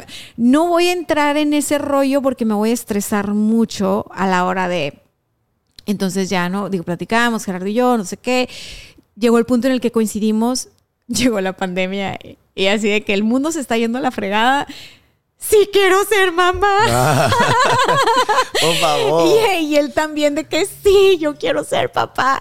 Y entonces ahí lo, fue muy bonito porque pues ya me habían dicho que no iba a poder ser mamá, güey, porque tenía una trompa este, cerrada y la otra así de que me quedaba un huequito libre. Fue muy duro para mí en pandemia enterarme de eso porque yo me sentía, es que ¿qué hice mal? O sea, o sea, me he llevado una vida bien sana y yo hago mindfulness y yo hago esto, yo hago aquello, que hice mal. Entonces fue bien feo, pero ya con la última doctora, porque aparte todos me querían operar, ¿no? ahí me hacía sospechar algo de que ay, aquí hay business, amigos. Es, business, amigos. A mí no me van a, mira, soy mercadólogo. A mí no me vienes a vender esa cirugía así nomás porque sí. Claro. Soy re chicken.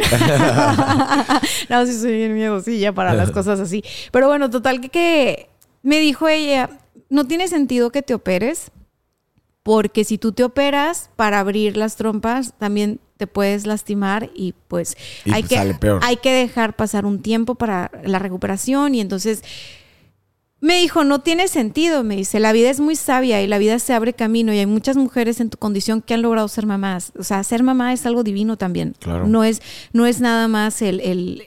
Y yo le dije, ok, me dice, probablemente es una condición genética, eh, averigua si en tu familia... Y yo no podía hablar, Oscar. O sea, estaba yo así, Gerardo un lado, yo con un nudo en la garganta y le digo, quiero saber si pude haber hecho algo mejor. O sea, quiero saber si en algo me equivoqué. O sea, quiero saber si...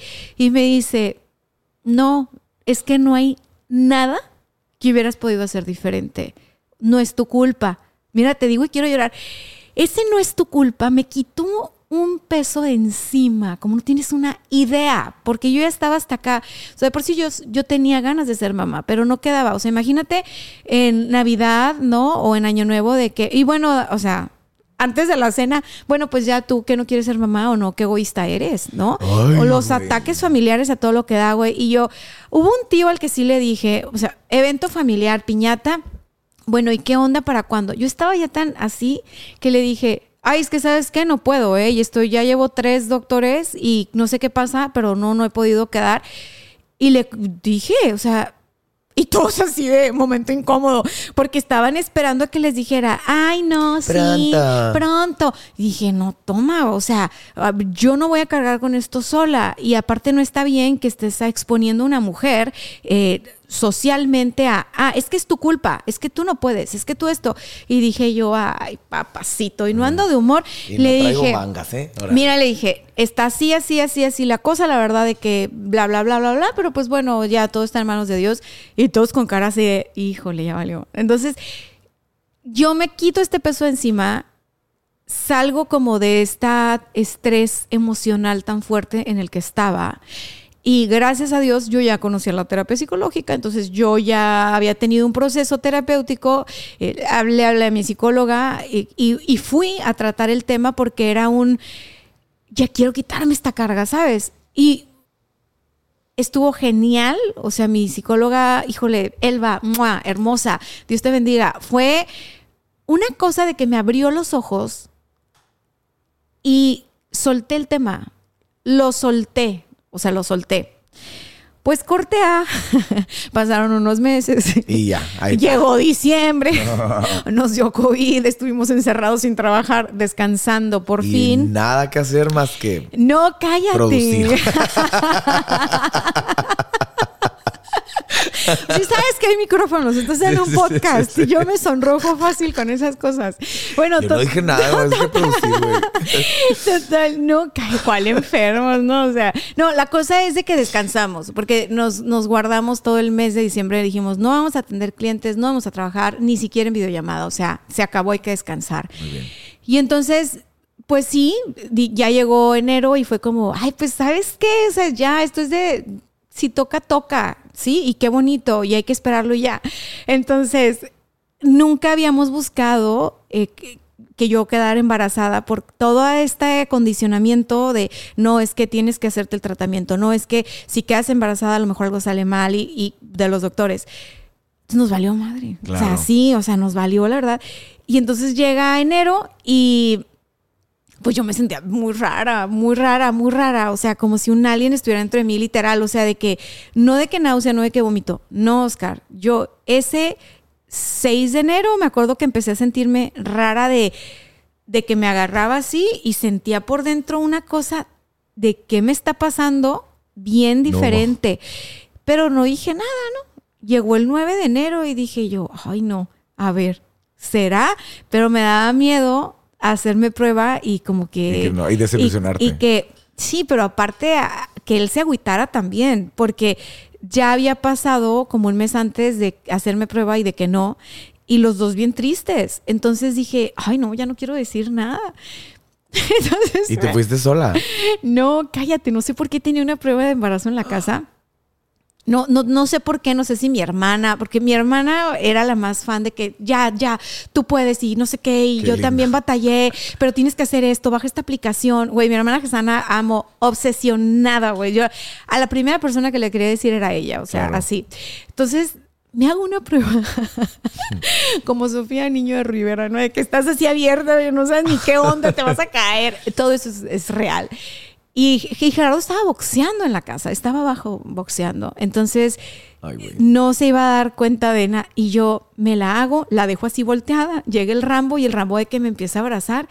Y yo que no quiero ver, no quiero ver. La volteo, veo y yo, no puede ser, no puede ser, ¿qué tal que no es? Entonces hablo con Gerardo y le dije, tienes que subir, ve por una prueba de embarazo ya, pero una buena, porque tengo que saber. Entonces él así de que, ¿cómo te hiciste la prueba sin mí? Se quiso poner a pelear conmigo y yo de, no hay tiempo de pelear, o sea, tú vas a poner... Entonces cortea, bajamos y llega mi mamá. Mi mamá jamás llega sin avisar, mi mamá casi no visita. Las mamás son ángeles, güey. Y llega con un, güey, yo no sabía que iba a contarte esto aquí, ¿sabes? y entonces me da el, el, bote este de, ay, es que te hice comida. Y yo de, no puede ser. Y yo, mamá, está pasando esto. ¿Qué? Güey, no. Gerardo, córrele por la farmacia. Llega Gerardo con la otra que te dice si tiene semanas. No sabes, Oscar. O sea, fue una cosa, fue un antes y un después muy duro en nuestras vidas. O sea, después de que todo el mundo, no, no puedes, no puedes, no puedes, no puedes. Y que yo dije, ¿sabes qué? Pues ni modo. Ya, Ya, o sea, pues si no se puede, no se pudo. Listo. Entonces, vemos y que te dice dos, tres semanas. No, bueno, o sea, a mi hermana, a mi papá, vénganse a comer a la casa. Y, empecé a hacerles bromas y, este, y, fue, y fue muy hermoso. O sea, Dalia ha sido una niña súper esperada, súper, súper. Pero si yo no hubiera tenido estas conversaciones con mis clientas, ¿sabes? Cuando yo tenía 30 quizá, y ellas tenían 40, 42, 43, y, y me compartían sus historias y yo lloraba con ellas igual, o sea, de, de, de estar en sesión de marketing y terminar en sesión de... Como ahorita, de, igualito. Ay, no, sí, es que es lo peor, es el, el, problema de grabar con amigos es que esto va a pasar. este, pero bueno, o sea, ya digo, no es como que agarré el el celular para ah. decirles voy a contar una historia. Lloren conmigo. Sí, lloren. Ah. No, no. Es que es inevitable. O sea, para mí es inevitable. El, el haberlas tenido a ellas en ese momento de como joven empresaria, pensar que todo en la vida era simplemente trabajar y que el éxito se medía en cuanto generas y en cuanto en la cuenta eh, en cuanto diversificas tus fuentes de ingreso en cuanto a mí me cambió la vida. O sea, yo donde sea que estén todas ellas, porque compartirte, Dania, llevo tres inseminaciones y no pega. Yo sé que para ellas no fue fácil. Me conozco a alguien que hizo siete in Siete. Siete. Es que es mucho, Oscar, es mucho. Y ahí te va otra historia de éxito, así como la tuya. Es el estrés, güey. Todo está en la mente. O sea, realmente acabas de dar una lección de vida bien cabrona. O sea, tú dijiste, cuando dije, ya, chingue su, ¡pum! Ahí está. Eh, la persona esta que te digo, que hizo siete, también dijo, ¿sabes qué? Es que yo con este ritmo de vida me estoy hundiendo sola. ¡Pum! Cambia de hábitos, cambia de cosas, em, la mente la libera, etc. ¡Pum! Y sin in vitro. Ajá. O sea, es estamos en un nivel de estrés, nos bombardean por todos lados, tenemos la idea de que el éxito se mide en cuentas, se mide en cuántos negocios tienes. No, el éxito, güey, es diario. O sea, el éxito para mí es abrir el pinche ojo. Ya chingué, ya estoy vivo otro día, tengo la energía suficiente para salir adelante, tengo la energía suficiente para ir a hacer la, la bicicleta, para ir a abrir mi negocio, para hablar con mis clientes. Tengo, gracias a mi trabajo, para pagar mis herramientas de trabajo. Eso es diario, güey. Pero la gente no lo ve así y por eso tenemos tantos pedos de ansiedad porque estamos pensando todo el tiempo en el futuro. ¿Qué va a pasar? ¿Cómo le voy a hacer? ¿Qué tengo que hacer? Y no, no, no nos dedicamos un ratito a sentarte, güey, en tu casa, en tu negocio, en tu trabajo, donde sea. Si no te gusta tu trabajo, déjalo. Hay un chingo de oportunidades más. O sea, búscatelas. Hazte una. Háztelas, exacto. Pero realmente, güey, no nos. Yo aprendí hace unos dos añitos a sentarme en mi depa. Porque obviamente ya no vivo en el 3x3, ya tengo uno más chingón. ¡Eh! Eso, ¿no? Y entonces, y veo toda esta trayectoria porque la tengo plasmada, güey.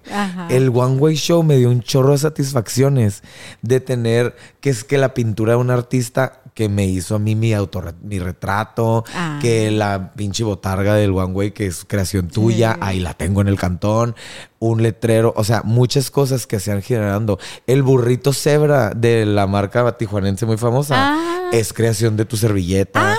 claro, Mira, ahí tengo Quiero mi uno para mi sala, ¿eh? Ajá. Exijo y reclamo, o sea. Ahí tengo mi estatua de que así, porque yo, yo pedí, así dije, ¿sabes qué? Yo necesito que me recuerde Oscar Quiñones, que ese güey, esa madre se le ocurrió y está en toda la ciudad, Mm. ¿no?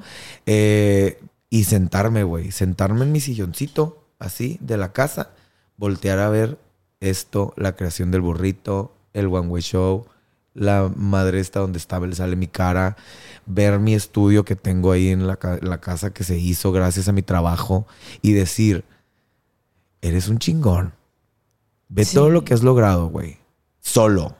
Solo. Oscar, o sea, tú lo hiciste que pediste mano para acá, ayuda para allá, préstamo para acá y ya lo pagaste y ya andas así No, pero tú lo lideraste, o sea, Pero nadie, nadie vino y te dijo, oye, hola, a ver, ¿quieres hacer esto? Ándale, ¿Sí? toma, ¿Quieres? aquí No. está todo este pedo. Hazlo, Ajá. ¿no? No, no, igual, comparto eso contigo, no Es- tampoco. No pasa. Sí, y no. obviamente pasé también por fraudes, loco. O sea, de, te pones a pensar y te digo, me siento en mi sillón y dices, ok, aquí tienes todo esto. Todo esto lo lograste tú. Ahí vas para arriba otra vez. Espérate. Porque me quitaron todo hace cinco años. Ay, no, no, no, no, no. O sea, todo. Ya me acordé. Todo, hija.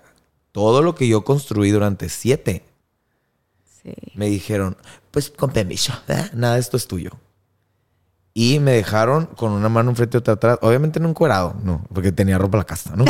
Pero, pero me dejaron sin nada, güey, sin equipo de trabajo, sin estudios, sin porque yo había construido toda una empresa junto a la mano de alguien que creí que me estaba haciendo un bien y no. Era, yo ya, güey, me paraba el cuello y decía, mi casa productora, aquí Sí, se me genera y ta, ta, ta, ya tenía dirección no. y todo, güey, todo ya estaba. Y yo lo, lo, lo, lo hice con todo el cariño del mundo porque yo quería que eso funcionara de la mejor manera. Clientes, hacíamos marketing también, güey, producíamos programas, hacíamos un chorro de cosas que yo lideraba todo eso. Y de repente me dijeron, ¿sabes qué? Pues no, ¿no? Entonces sales un año antes de la pandemia, empiezas a levantarte diciendo, güey, pues a ver, mija, ayúdame, porque otro ángel, Alejandra, te amo, se acercó a mí, era una clienta, es una clienta, y se volvió amiga, y se volvió socia, y se volvió muchas cosas, y me dijo, pues, ¿cómo le hacemos? Yo conozco tu talento y creo en él. Hay que crecer este pedo. No importa, déjalo atrás. No te claves con esto, porque si no, vas a vivir frustrado toda tu vida para adelante, para adelante. Entonces empiezas a construir algo nuevo otra vez desde cero y dices, pues ni pedo, pues a eso vine a la vida, ¿verdad? Porque para eso me dieron cerebro, manos, piernas, estoy completo, no se me va a caer el mundo. Y empiezas a generar otra vez desde cero. Y empieza a crecer otra vez todo el rollo. Y cuando te sientas en el sillón del que estaba hablando y recapitulas todo este desmadre, depresiones, fraudes, este, gente que nomás no tiene sentido en esta vida de crecer, ¿no? Y que hasta la fecha todavía te ven y te dicen, ay, ese es- era, era- con él empecé todo. Y dices, "Uh". ¿No? Ay, no. ni modo, se tiene que hablar y se dijo. Y creo que nunca lo había contado así, ajá, así con Ajá, tú entre, sí, sí, pero como pues entre compas sí. Sí. pero ya con micrófono enfrente no. Se siente bien feo. Y el volverte a sentar en tu sillón y darle un giro así como el exorcista a la cabeza, decir, todo esto lo hice yo, todo esto va para adelante, ahora tengo otro negocio, sigo con el mismo que volví a hacer desde cero, tengo esto, tengo un techo que me gusta, tengo amigos, tengo familia, tengo pareja, tengo todo, tengo, me tengo a mí. Y me veo en el espejo y dices, güey, síguete aventando piropos, cabrón, porque sirven. Y si tienes chance, hazlo diario. Y se los digo a mis alumnos en el cycling. Todos los días levántate, aviéntate un beso, güey. Te va a ir bien, güey. Te va a ir chingón. Y si no, no pasa nada. Todo es aprendizaje. Yo siempre, mi, mi, mi mantra, güey, de todos los días es, todo es bueno en esta vida, tanto lo bueno como lo malo. Lo bueno es bueno, lo malo se convierte en bueno cuando aprendes de él. Todo sirve en la vida. Todo sirve. Todo sirve a la vida. Entonces, de pasas tantas cosas, te pasó y dices, güey, no, espérate, me tengo que encontrar, tengo que ser yo, tengo que ver, tengo que sentirme y no tengo que vivir para los demás. Y más ahorita en estos momentos y etapas de las redes sociales que al parecer todo el mundo vive para los demás. Y, lo más curioso, lo más curioso es que no es culpa de los demás. Ni es responsabilidad de los demás. Uno elige, ¿no? En dónde está poniendo su uno elige en dónde está poniendo todos los huevos de la canasta. Entonces ahí es donde digo, ah, remontándote a la historia de lo de tener vida, observándome yo, observando a mis clientes, ya después cuando tomo la certificación de coaching y que empiezo a hacer coaching uno a uno con empresarias, empresarios, emprendedores, gente que trabaja en, corporaciones, me doy cuenta que las personas, este, se nos olvida que estás en la vida para vivirla. O sea, es bien loco, pero a veces hay etapas de vida en la que tú estás tan apasionado y tan tienes tanta fe o pones todos los huevos de una canasta en una cosa y esa cosa puede ser el negocio o la empresa en la que trabajas o la pareja o los hijos que vacías toda tu vida en eso y si eso desaparece desapareces tú junto con eso. Si eso se acaba, se acaba tu vida junto con eso. Entonces, se nos olvida y hay, hay cuando yo escucho a alguien que dice que estaría dispuesto a morir por Ay, no, yo digo, pues no, si lo quieres, mejor está dispuesta a vivir por, o sea, es más difícil, ¿no?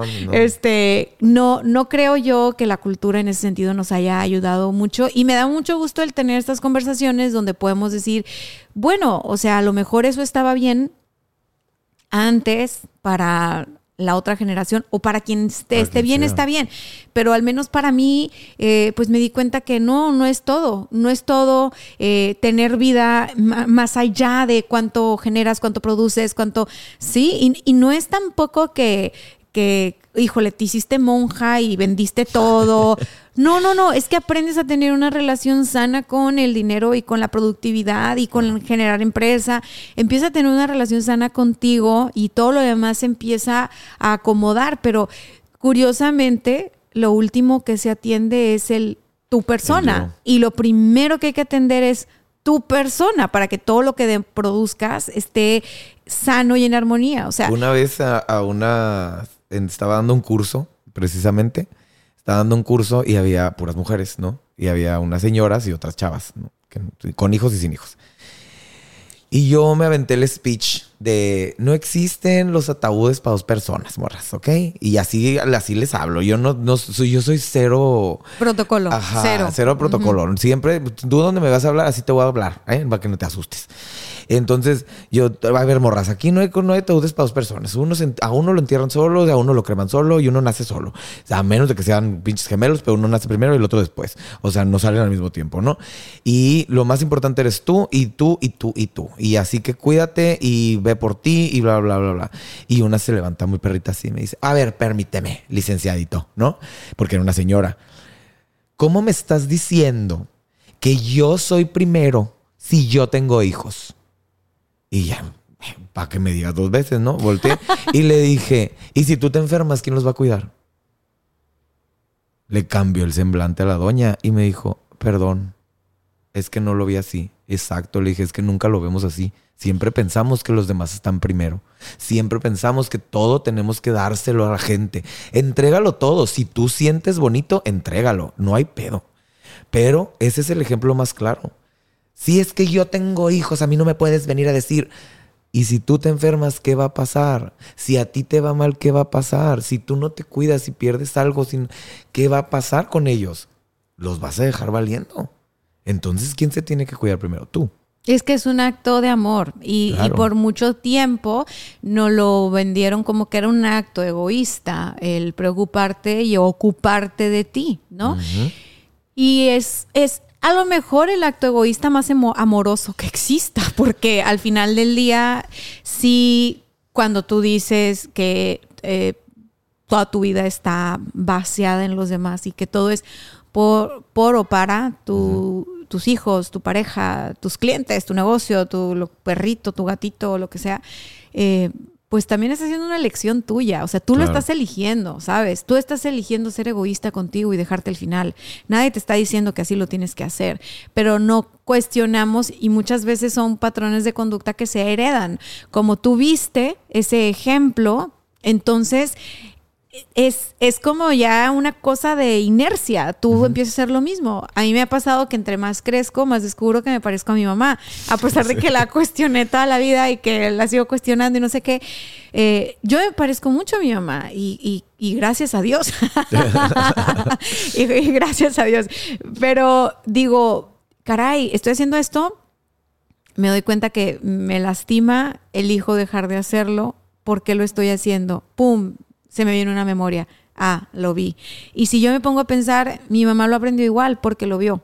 Y mi abuela porque lo vio. Y así, así somos las personas. Aprendes más de lo que ves que se hace que de lo que te dicen que se debe de hacer.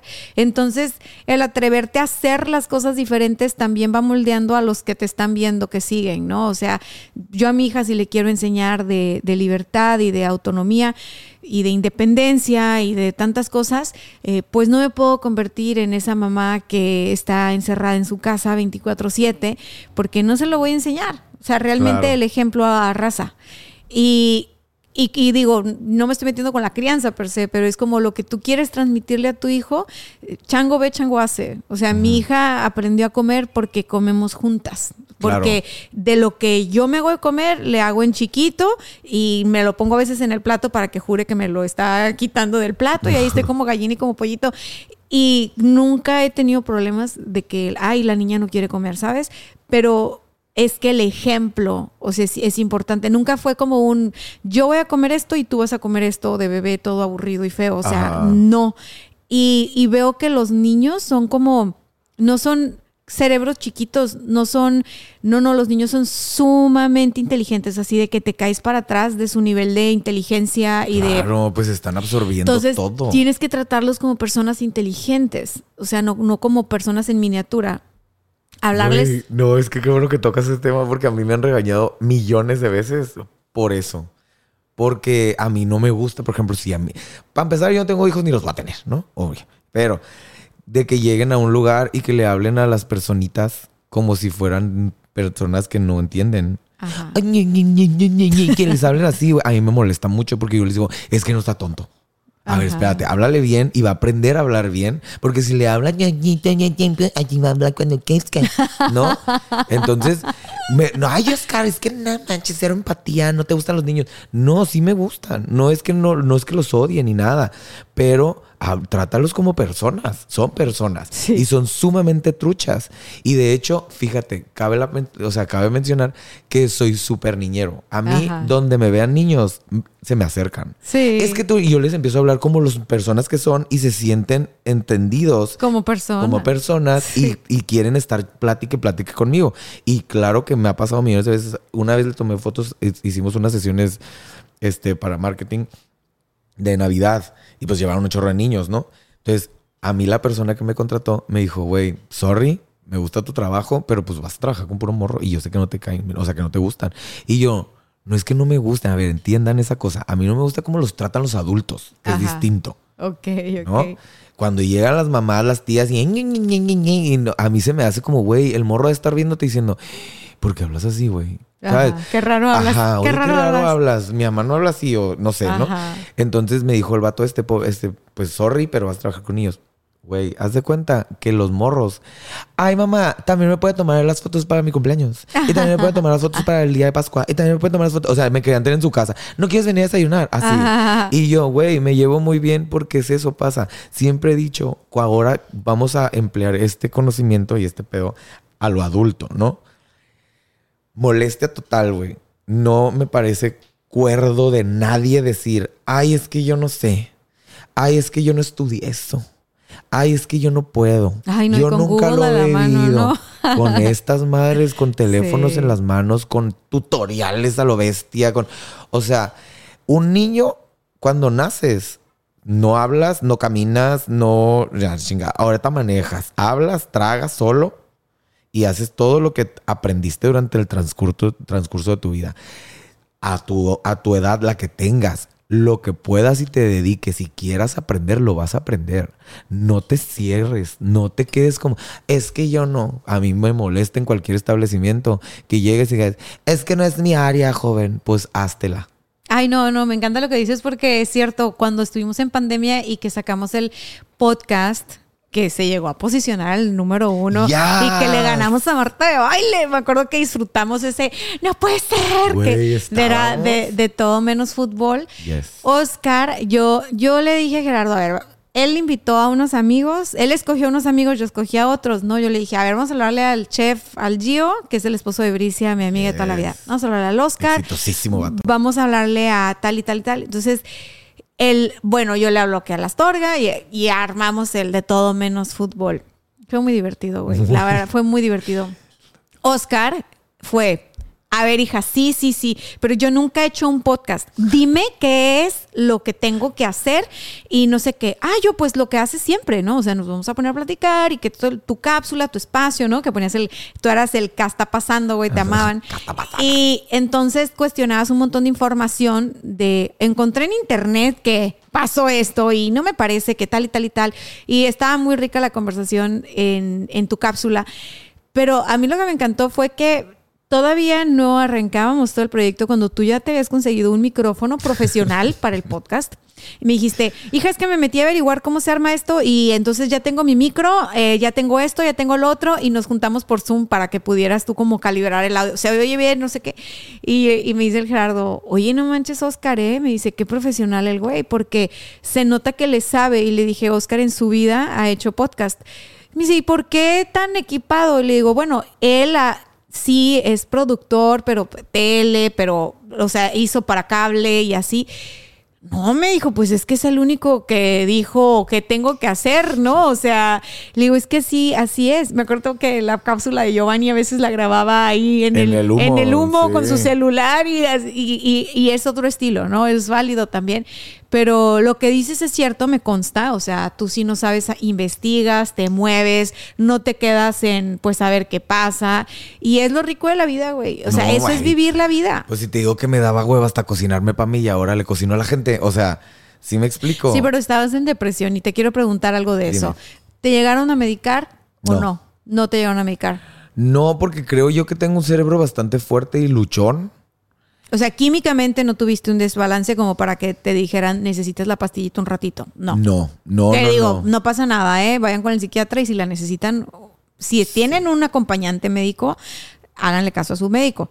No vayan a ir solitos a la farmacia. Ajá. de que, ay, dijo la Dania no, que me sí, las pastillas. No, lo que pasa es que tengo amigos que sí han estado diagnosticados con depresión clínica y sí les han dado la pastillita por, por lo pronto en pandemia sé que varios la tuvieron que usar porque no, ya químicamente su cuerpo eh, les impedía pararse de la cama, bañarse, este, no nada más no comer, o sea, era un tema de, de no quiero salir de mi cama, o sea, de muy, muy, muy heavy su, su depresión.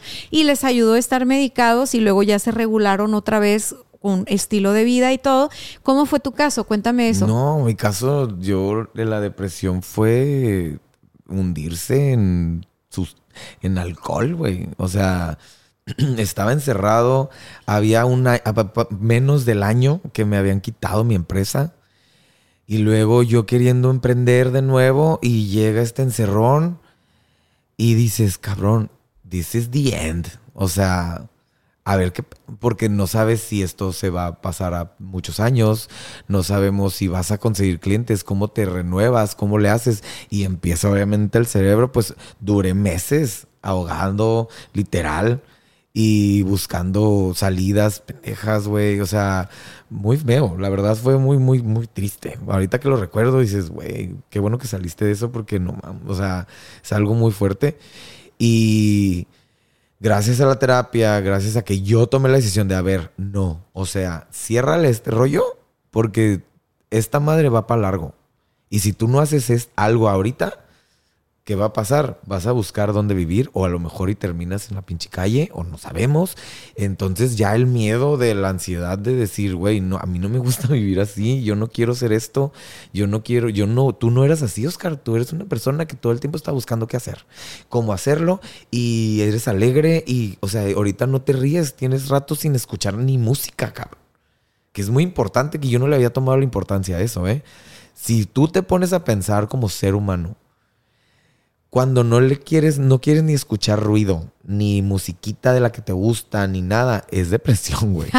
Es totalmente eso. Un ruidito que te guste, la musiquita de los juguetitos de la niña, güey. O sea, no sé, algo que te cause un poquito de felicidad y no, y lo evitas. Sí, que estás como amargado, ¿no? Como la mirada triste, como la... Oye, entonces a ti te, lo que te ayudó a, fue que tú te llevaste a terapia ¿La terapia cuánto tiempo duró tu proceso sí, duró terapéutico? Como, sí, duró como el año, más o menos. Estuviste un año en terapia y empezaste a hacer cambios en otras cosas. Sí, empecé ya por, o sea, buscar, obviamente la manera de generar dinero empezó digitalmente, ¿no? Empecé a agarrar como muchos deals de, ok, pues no puedo salir, pero tengo todo un equipo de producción aquí pues órale, güey, búscale cómo, ¿no? Y que la tarjeta digital y websites y no sé qué, y empecé yo a lo que sé como mercadólogo, no tanto de televisión, pero me metí en una cadena por azares del destino. Otro saludo a la Juana Gallo, güey, que Joana, te amo. Este, la comadre Pancha. También me dijo, mijo, aquí hay chamba, Kyle, es de edición, es digital, es televisión, es en Estados Unidos. pues empecé, ¿no? Terapia, Oscar, y métele huevos porque esto es un trabajo importante y, vas a tener que hacerlo desde tu casa, home office, todo el mundo lo está haciendo, pero es una buena cantidad y empecé yo a abrirme el horizonte y decir, no, güey, es que esto, de aquí sales. De aquí sales tanto de tu depresión como de tu casa, cabrón. O sea, esto se tiene que acabar. El mundo no se va a acabar ahorita. Esto es un nos metimos muchas ideas bien tontas en la cabeza, etcétera, etcétera. Entonces, pues sí, yo solo, es lo que te digo, siento que además de la terapia, mi cerebro tan luchón ayudó mucho a decir no. No, güey, no, güey, no, güey, no, esto no está así, esto no está bien. Y casualmente conocí a mi pareja en pandemia, güey. casualmente. Casualmente. Y llegó este ángel gigante, que la neta es un ángel, güey, porque también fue parte aguas de que yo siguiera con la terapia, de que yo siguiera adelante y de empezar a abrir este cerebro que me costó mucho trabajo porque tuve secuelas, obviamente. Esto, esto es como una enfermedad, eso es real. O sea, ya lo pasaste, ya fuiste al médico con la terapia, pero hay secuelas de que pum, te dan los bajones de nuevo y te acuerdas y regresas al pasado y pasas otra vez para abajo.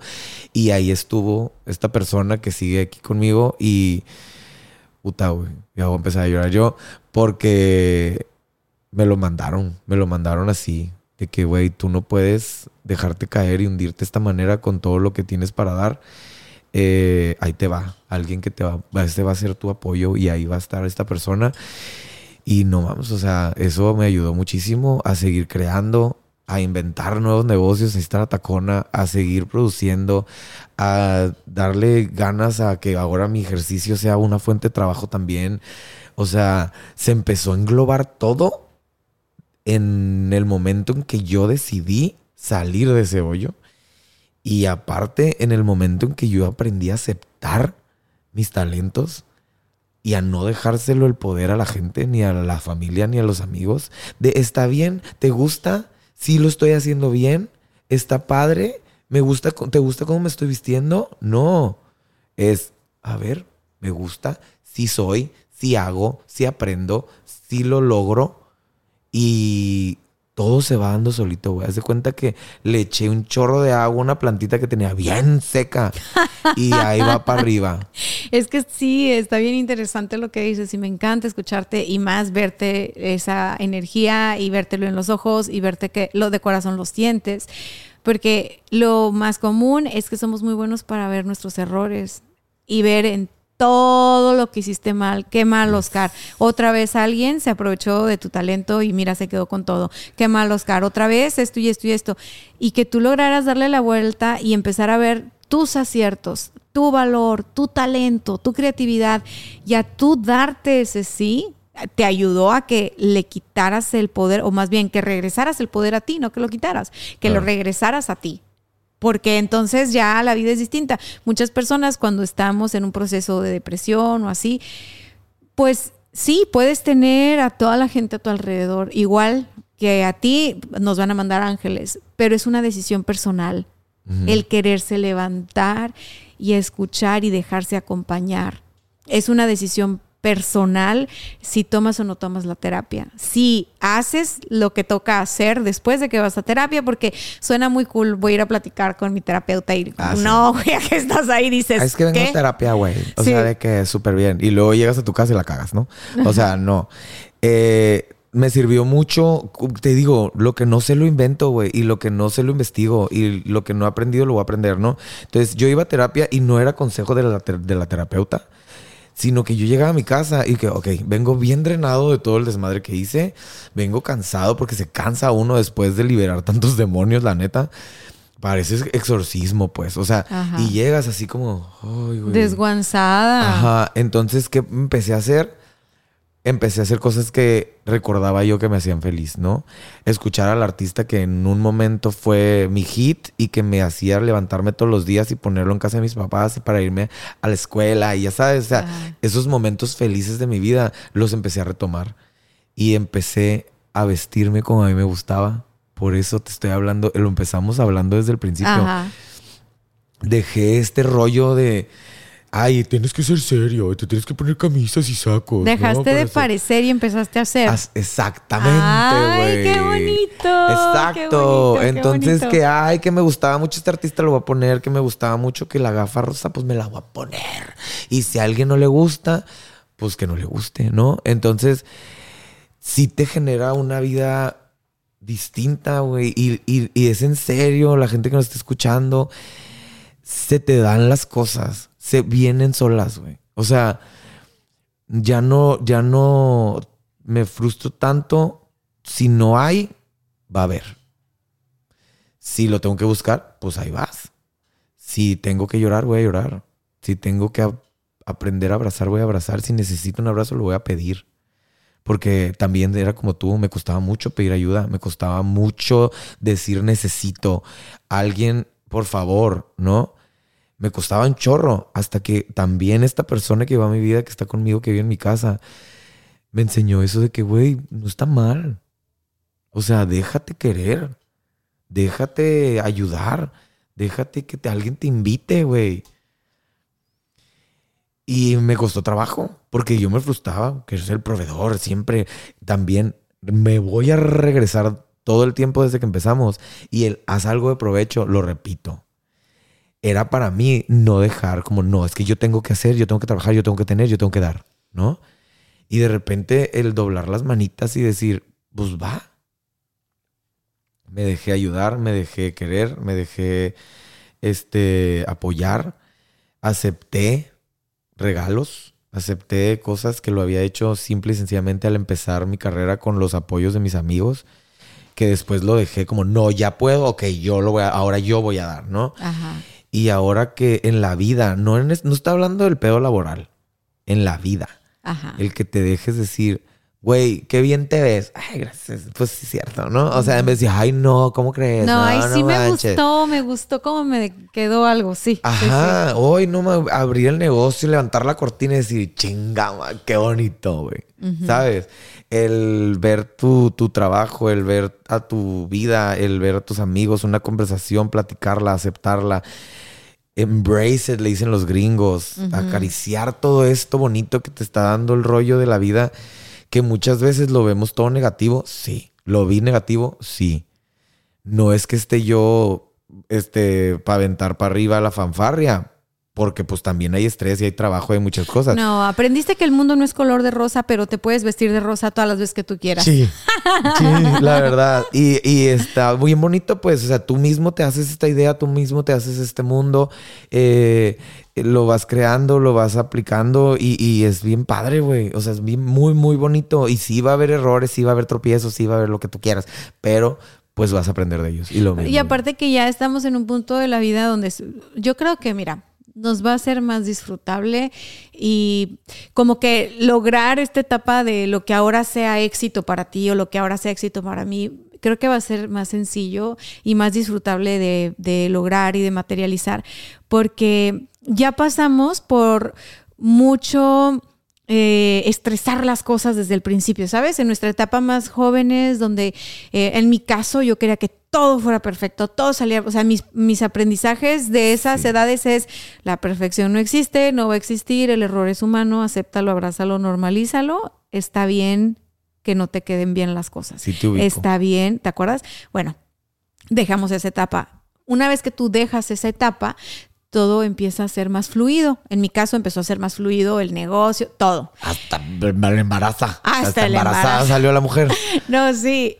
Ah, Eso del embarazo ya fue como que la cherry en el pastel, porque ya venía de sentir mucha gratitud de todos los cambios que había estado experimentando a raíz de, de, de aceptarme, de aceptar la vida como venga, de disfrutarla y de decir, mira, yo voy a crear una vida bien bonita que me guste vivir. O sea, yo quiero estar en mi vida, ¿sabes? O sea, que yo vea y diga, sí me gusta estar aquí, sí me gusta estar viva, porque Yes. había pasado en la etapa de depresión de no quiero nada, o sea, de salir y ver todo gris y la nubecita, literal sí veía. Y de que tú te culpabas así. sola. ¿Qué hice mal? ¿Qué No, hice no, mal? eso no del embarazo, antes, No, pero antes, antes. general. O sea, ah, sí, sí, que piensas que. Que todo es tu culpa. Sí, o sea, porque también es como esta arrogancia de. Es que todo depende de ti, ¿no? O sea, esta arrogancia de es que mi culpa, que pude hacer. eh, Es inmadurez. Y cuando uno es joven y es arrogante, la verdad es que es un inmaduro. Yes. y llega a la vida y te da tus cachetadas, así de que. Y bien bonita. Así bien. De novela, ¿no? Que. Sí. ¡zas! Marcada traigo yo aquí en el Eh, cachete. Yo, yo me di cuenta de eso, la neta me desinflé un montón en términos de arrogancia, en, en yo tengo que resolver, yo tengo que proveer, yo tengo que tal, y fue como, ni madres, o sea, hu- humildita y ábrete a la vida y siempre, siempre, siempre la vida, Dios, como quieras llamarle, te va a poner en donde tienes que estar, o sea, aquí donde estamos tú y yo platicando ahorita es donde tenemos que estar. Sí. Siempre estás donde tienes que estar. O sea, yo, yo venía de esta idea de sentir que no estaba en el lugar correcto. O sea, de, de, de, de pensar mucho en el futuro y decir, es que para llegar ahí voy a hacer esto y esto y esto. Y entonces yo no gozaba tanto el, el proceso porque me, me daba desesperación ver uy, no, es que fulano ya salió y pum, despegó, ¿no? Y este, eh, pum, despegó, pum, despegó. Y yo sentía que mi caminar era lento. Yes. Y entonces aprendí con el tiempo a amar mi proceso y a decir, pues lento pero seguro. Mejor lento pero seguro que rápido ya lo pendejo. O sea, siempre lo he dicho. Yes. Porque la vida no va a ser igual para todos y está bien. Entonces aprender a aceptar la vida para mí se está abriendo así. Así se me está abriendo la baraja. Yo tengo que hacer el mejor juego con eso. Y O güey, sea, yo voy a resumir esto, pero padrísimo, porque todo lo que acabas de decir, lo voy a, lo- voy a contar una historia que yo quiero compartirla porque me llena de alegría ahorita más. gracias. que un día yo acabo de entrar a la universidad, para empezar. Sí habíamos convivido, como le dijo con Dania, en algún tiempo pasado, pero yo acabo de entrar a la universidad, era mi primer semestre y yo me acababa de enterar de los famosos viajes de estudios y congresos. Obviamente a nadie de mi salón dejaron ir y yo me aferré y le dije a mi jefe, a mi papá, señor, gracias por todos los viajes. Este, ¿cómo le hago para conseguir feria? Porque necesito irme a un congreso. Y pero acabas de entrar a la escuela ya te quieres ir de viaje, cabrón, me dijo. Yo, sí. Pues relaciones públicas, vamos a pedir apoyos estudiantiles, la, la, la, la, la, la, la, la, y vámonos. Pélate gallo. Mi papá ni siquiera sabía, güey, que yo no tenía dónde quedarme. ¿Ok? Él me dio la posibilidad y los conectes para generar estos apoyos estudiantiles. Yo agarré la feria y agarré el avión y me fui. Me acuerdo perfectamente que fui a Monterrey y llego a un, al aeropuerto y me subo a un taxi y le dije al vato, estamos hablando que yo tenía 19 años, ¿ok? Y me subo a un taxi y le digo, oiga, jefe, ¿sabe dónde está quedando todos los que vienen de viaje para el Congreso? Y me dice, pues en el centro, he llevado varios de que, ¿de dónde viene? Y yo de Tijuana. Ah, pues he llevado varios al Holiday Inn del centro. Lléveme ahí. Vámonos. Y nos fuimos. Llego a la recepción y me quedo calladito, güey, con mis maletitas a un lado, así, nada más observando a todo el mundo. Por eso dices que la vida te pone donde tienes que estar. Ok. Me quedo observando a todo el mundo y había dos chavas, ¿no? En, ahí en la recepción, como que investigando a ver a quién le faltaba un cuarto, ¿no? y yo las volteé a ver y dije, ay, de aquí soy. Y me acerqué sin miedo al éxito, literal. y le digo, oigan, estoy viendo que tienen un cuarto que no sé qué. Ay, sí, pero estamos buscando como una chica. Y yo, M aquí. Vámonos. No hay pedo. Conmigo no hay bronca. Y esas dos chavas eran Dania y Ale, que estaban, este... Katy. Katy, esa Katy, fue Katy. Katy. Esa fue Katy. Katy era, es- este, estaba... Ajá, sí, cierto, porque Ale es Ale. Ale después, Ajá, la Ale viste. después se acopló al clan. Era Katy y Dania, estaban en la recepción. Y yo les dije, güey, pues no, no hay bronca conmigo. O sea, realmente no pedo, ¿no? Nos subimos, compartimos cuarto. Y después de 18 años, aquí estamos platicando, güey, de esto. Y que la neta me llena, me llena, me llena el corazón de alegría haberme topado contigo, güey. Eres una excelente mujer. La neta, gracias por esta invitación. Sigo, güey, yo por dentro estoy llorando, eh, aunque no parezca. Ay, no. Pero, llorar. De verdad, estoy bien agradecido de estar aquí. Una, de haber tomado la libertad de acercarme a esa recepción. Dos, porque surgen amistades inesperadas, güey. O sea, ni siquiera iba en mi salón la mujer y toda la universidad la pasamos bomba. Sí. Seguimos aquí. Eh, mi, mi- mi ganas de, mis ganas de compartir esta historia es esa, pues no le tengas miedo a las cosas, güey. Te pueden llevar, llevar a lugares bien bonitos y uno de ellos es este. Muchas, y sabes muchas que sí, sí me acuerdo perfecto que fue como de que no, conmigo no hay problema. y yo como de que, ok, bueno, Katy, ¿qué onda? Jalas, jalas. Y, y ya después de ahí, qué locura fue, qué locura, güey. O sea, Yes. pasó volando, pasó volando de, tengo las fotos de ese viaje a Monterrey, ¿no? Y que después se nos acopló el DJ Vega, saludos al. Jorge Vega, que también fue del squad allá en Monterrey. el 1042. El 1042. Es que ese era el cuarto hotel que nos había tocado y ahí hacíamos el after party. Entonces llegábamos del congreso y me acuerdo que levantábamos el teléfono de la habitación y le hablábamos a todos. El after es en el 1042, ¿no? 1042. Me encanta que nosotras queríamos una mujer de roomie, pero las fiestas se dan en nuestro cuarto porque así ya podíamos correr a todo mundo y ya nos vamos a dormir y, y todo más seguro según Y nosotras. no había problema. No, y luego me decían tú- a mí, ay, güey, es que si algo se pone raro, pues tú va. Y yo, ver. Sí. Órale, órale, todos chingada. Sí, Vámonos, sí. ya tenemos sueño. Sí, sí, sí. Y, y que, y que aparte nos íbamos al antro allá en Monterrey y era bien raro porque eh, decías que ibas de Tijuana y, ay, no, te trataban bien. Sí, los sicarios, Bien éramos. raro. Y nosotros de que, o sea, si nos ven, o sea, somos, somos Rosita, Fresita y Barbie, o sea, no. Enos aquí. No, y ya llegábamos y todo, y bien lindo los regios que nos daban, nos daban mucha risa como hablaban. O sea, Sí. nosotros hablamos chistoso también para los del sur, pero, pero tenían frases bien raras. O sea, en aquel tiempo decían como que Inga te la bañaste. Te la Y, y bañaste. todos, ¿qué? ¿Te la qué? O no, sea, ma, y de ahí salió otro compa que también, te digo, la vida es bien chistosa. El vato, yo en otro congreso que me regresé, yo regresé a Monterrey después Ajá, también. ajá. Ah, pues no, también ibas tú. Sí, sí. Ah, sí, cuando rentamos esa casa. Sí. Ok. El, que, el hijo de la ren- que nos rentó la casa, güey, era el que se acercaba con nosotros a echar la caguama en la noche que llegaba de trabajar del Applebee's porque le caímos Ajá, bien. Ajá, ajá. El Aldo fue por el Aldo, conozco Colombia porque se casó con una colombiana, se hizo mi super compa y nos No. invitó a su boda a Colombia, Cartagena y a Isla Barúa, ahí donde se casaron. y ya, güey, te digo, Ah. es qué bonito. que sabes que sí, sí, sí es así. Algo que yo admiro mucho en ti es esta capacidad que tienes de conectar con las personas y de acercarte y mostrarte cual, tal cual, ¿sabes? O sea, no, no con un rollo, o sea, hay gente que se acerca y uno tiende a protegerse y de decir, ay, traes agenda y no me la estás enseñando, o sea, ¿no? Y tú no, o sea, siempre te digo auténtico. Entonces, no toda la gente se atreve a ser así, Oscar, porque no es fácil que tú te acerques a alguien, eh, conectes y que te digan, no, gracias, thank you, bye, ¿sí? Y me imagino que te ha de haber pasado también, Ah, porque te ha pasado, o sea, de, acercarte a gente y que te diga, no, pues sorry, bye, compa, ahí nos vemos. Y, y ahí, pues yo supongo que tú fuiste diciendo next, next, o sea, me vale. Sí, y algo también, una amiga que conoces perfectamente, la Solís, este, me dijo una vez también en pandemia precisamente que yo le estaba contando de mil cosas que hablaba con ella porque pues no nos podíamos ver ni, ni acercar y casualmente tuvimos como ese acercamiento de antes. Yo en la, universidad no nos despegábamos, güey. No, eran siameses. Tú y la Solís siameses. Y pues de acuerdo a la vida, pues nos, obviamente cada quien toma su rumbo, pero en estos momentos volvimos a conectar bien cañón como si el tiempo no hubiera pasado, ¿no? Ah. Y, y ella me dijo esto y nunca se me olvida, me dijo, tú date, date karate, entrégalo todo, güey, tú no me. Si algo pasa malo, pues no estuvo en ti. O sea, tú hiciste lo que pudiste, tú hiciste lo que quisiste. Y si lo, lo haces por ti, está chingón. Y lo aplicas en todo el día a día, güey. Y neta, qué buen consejo. Porque es entregar todo. O sea, sé tú, vívelo, entrégate, demuéstrate.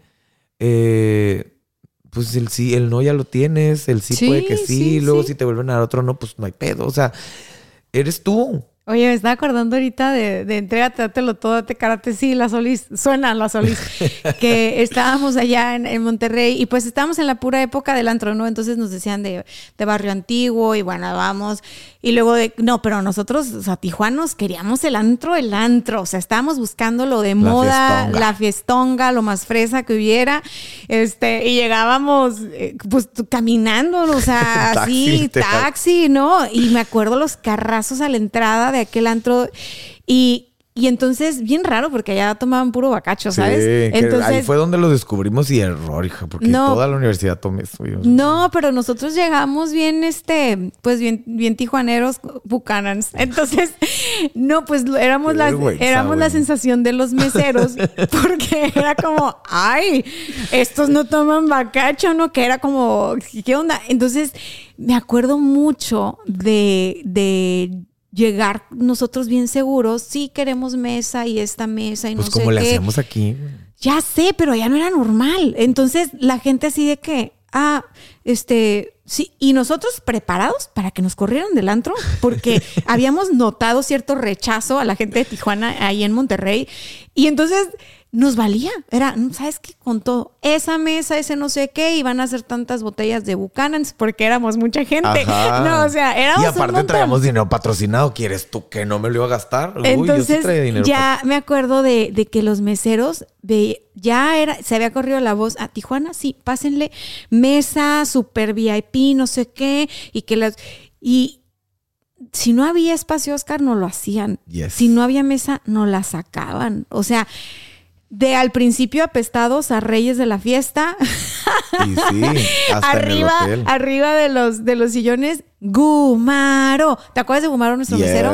Gumaro era el rey, en la, o sea, yo disfruté mucho el haber conectado contigo, el haber estado eh, con, con Katy, que Katy había sido de mis mejores amigas de la prepa desde entonces, el Vega, todos los que se fueron sumando como a la bola porque fue la primera vez que yo me voy eh, de viaje también así como lejos, ya sabes, y que te, que te dan permiso. Eso Este, que sí, no, claro, o sea, hija mayor sobreprotegida forever. Entonces, de que tampoco era tan fácil conseguirte el permiso, ¿no? Y también así de que, a ver, ¿qué, qué hacemos para tener la feria? Para irnos y pasárnosla bien, este, de ir saliendo de relaciones de noviazgo súper tóxicas, de, Oscar, es que me está hablando, no le y yo, ok, tu celular al closet. Y me, acuerdo que me, quitaste el celular, lo levantaste al closet y a mí se me olvidó. Yes, qué bueno. y yo fue como que sí, lo que sigue, vámonos. Y el congreso de células, la verdad es que, que sí, o sea, sí lo tomamos. O sea, sí estudiamos, sí fuimos, sí participamos, sí nos encantó lo que hacían. Bueno, células era Monterrey, perdón, era Mexicali. El de Monterrey era el... el ay, no me acuerdo. No, no, yo sí me acordaba porque era de circo hicieron el tema de circo al, primero que fuimos. Tech de Monterrey, este, bye, Congreso de Marketing, buenísimo. Pero, pero sí nos daba penita que llegábamos de la fiesta, ¿no? y con lentes. claro. Tomando pues notas como podíamos, o sea. Es que si no vas a, a todo, no vayas, la neta. O sea, yo siempre en todo en todos los aspectos de la vida. Si vas a un viaje, disfrútalo al máximo. Si vas a ir a una cena, disfrútalo al máximo.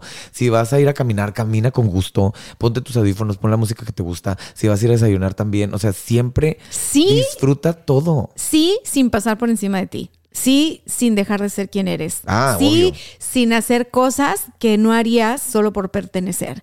Sí, sin meterte cosas que tú no quieres probar solo porque todo el mundo lo está haciendo. Y que O ya sea, pasé sí, uno, me ha pasado por ahí. Sí, sin tener claro que tu dignidad empieza y acaba en un lugar que tienes que cuidar, ¿no? Y tu seguridad y tu bienestar y tu todo. Porque cuando estábamos en esa edad, pues bueno, o la verdad tuve la suerte de siempre tener amistades muy sanas en cuanto a que pues me respetaban como yo era, ¿no? Claro. O sea, jamás fue, jamás fue un toma, este, a ver, prueba y la chingada. O sea, jamás. O sea, porque al contrario, era, me sentía yo muy cuidada por todos mis amigos. Sí. Entonces, pero yo tenía muy claro que sí, que no conmigo. Y eso a mí me salvó de meterme en una cantidad de problemas de la cual pude, porque pues también fui joven, también estuve en el contexto, también eché relajo, también todo, pero yo sí tenía claro y sí se lo quiero dejar claro a la generación que viene ahora y que nos escucha, no, no tienen que ni subir fotos, ni compartir fotos que ustedes no quieran, no tienen que mandar packs, o sea, no, no tienen que hacer nada Que no no quieran. quieran, ¿ok? Nada que no quieran. Tienen que cuidar la persona que son, tienen que protegerse, tienen que amarse, tienen que tenerse paciencia. Y así como Oscar, decir, a ver, ¿sabes qué? Vas con todo. Me encantó lo del beso, lo voy a hacer. O sea, todas las mañanas me voy a meter un beso, a ver qué Sí. siento. Después de 21 días te digo a ver qué sentí con Tú, lo del tú beso. síguele, ámate, quiérete, enamórate de ti, aviéntate y pon. Si te vas a ir con el pelo suelto, de todas formas, también aviéntate un beso y di, hoy te a ver chingón, qué bien te ves. Piropéate, güey, tú. O sea, no esperes que los demás lo hagan. Y si lo hacen, pues qué bueno, ¿no? Gracias. Pero si no, tú ya vienes bien piropeado desde de tu casa. Oye, ¿qué te llevas de esta conversación? Ya vamos a cerrar porque tú vienes de hacer ejercicio, no quiero que te desmayes, vámonos a comer, vamos a echar un taco, no sé, algo. Este, pero me gustaría, este, primero que nada, agradecerte el tiempo, la disposición. Yo sé que tenías de entrenar y que de aquí siguen un montón de cosas para ti. Este, segundo, decirte que estoy muy orgullosa de la persona en la que te has convertido después de tanto sub y baja. Este, pelear por ti, rescatarte a ti, volverte a impulsar esa fuerza que tienes, ese fueguito que tienes, que conocí en la universidad, lo sigues teniendo ahí, estoy bien orgullosa de eso y gracias por compartirlo. Gracias, gracias por compartirlo acá. Este, tercero, qué enfadoso porque lloré. Ay, yo también, güey. Ay, no, no, te amo, te amo, te amo. Gracias, gracias muchísimo. Y, y- y dime, por favor, qué te llevas de esta conversación y qué, qué le quieres dejar a la audiencia. Uy, ¿qué me llevo? Me llevo una retrospección, introspección, cabrona. Eh, me llevo un alma bien llena, porque a veces voltear para atrás, recordar las cosas y, sentirlas y decir, pues así fue, así viví, esto es, es bien bonito. Eh, me llevo el alma llena, eso es. Me llevo mucho, mucho gusto, me, me da mucho placer el verme aquí sentado después de tantos años. eh, el saber que puede pasar cinco años sin vernos y seguir platicando como si fuera ayer. eh, y dejarle a la audiencia esto, esto, esto que se siente bien bonito. Quiero dejarte este sentimiento de que no te- del no tener miedo, el dejar las cosas para, para mejoras tuyas, para quererte, para amarte, para crecer, para seguir teniendo amistades tan valiosas, vale un chingo la pena, güey. Síguelo haciendo. Quiérete, como te dije, aviéntate besos. Y quiero dejarte un mensaje. No le tengas miedo a nada. Si tú sientes que está correcto hacerlo y que vas a acercarte a unas personas que te van a tener aquí sentado platicando tu vida después, hazlo que no te dé miedo el pedir un apoyo para trabajar. El, Oye, yo siempre he querido ser actor, como lo dice yo, y pasaron 20 años y me llegó una oportunidad la tomé y he vi- vivido experiencias increíbles en producciones de cine, de series, de comerciales, de televisiones. Y no soy actor, güey. O sea, no estudié, cabrón. Tengo un negocio de tacos, no soy chef, no tampoco co- eh, aprendí cocina, no sé mezclar alimentos, lo hago con el corazón y que no te dé miedo a aventarte, a hacer las cosas, a conducir un programa, lánzate, a hacer un podcast, lánzate. O sea, no pasa nada. La vida es una y si no te atreves, al rato vas a estar bien arrepentido de muchas cosas. Eso es lo que quiero dejarles. Con eso nos vamos. Muchísimas gracias por estar aquí. Ayúdennos a que esto llegue a más personas, dándole like, comentando el video de YouTube, por favor, suscribiéndose y ya casi llegamos a los mil suscriptores, que esa es la primera meta, ¿eh? Todo ya saben, empezamos en pequeño. Aquí queremos mil. ¿Qué millón? Vamos por mil y toda, todo su apoyo, la verdad es de que lo recibo con muchísimo cariño. Nos vemos en el siguiente episodio. Bye bye.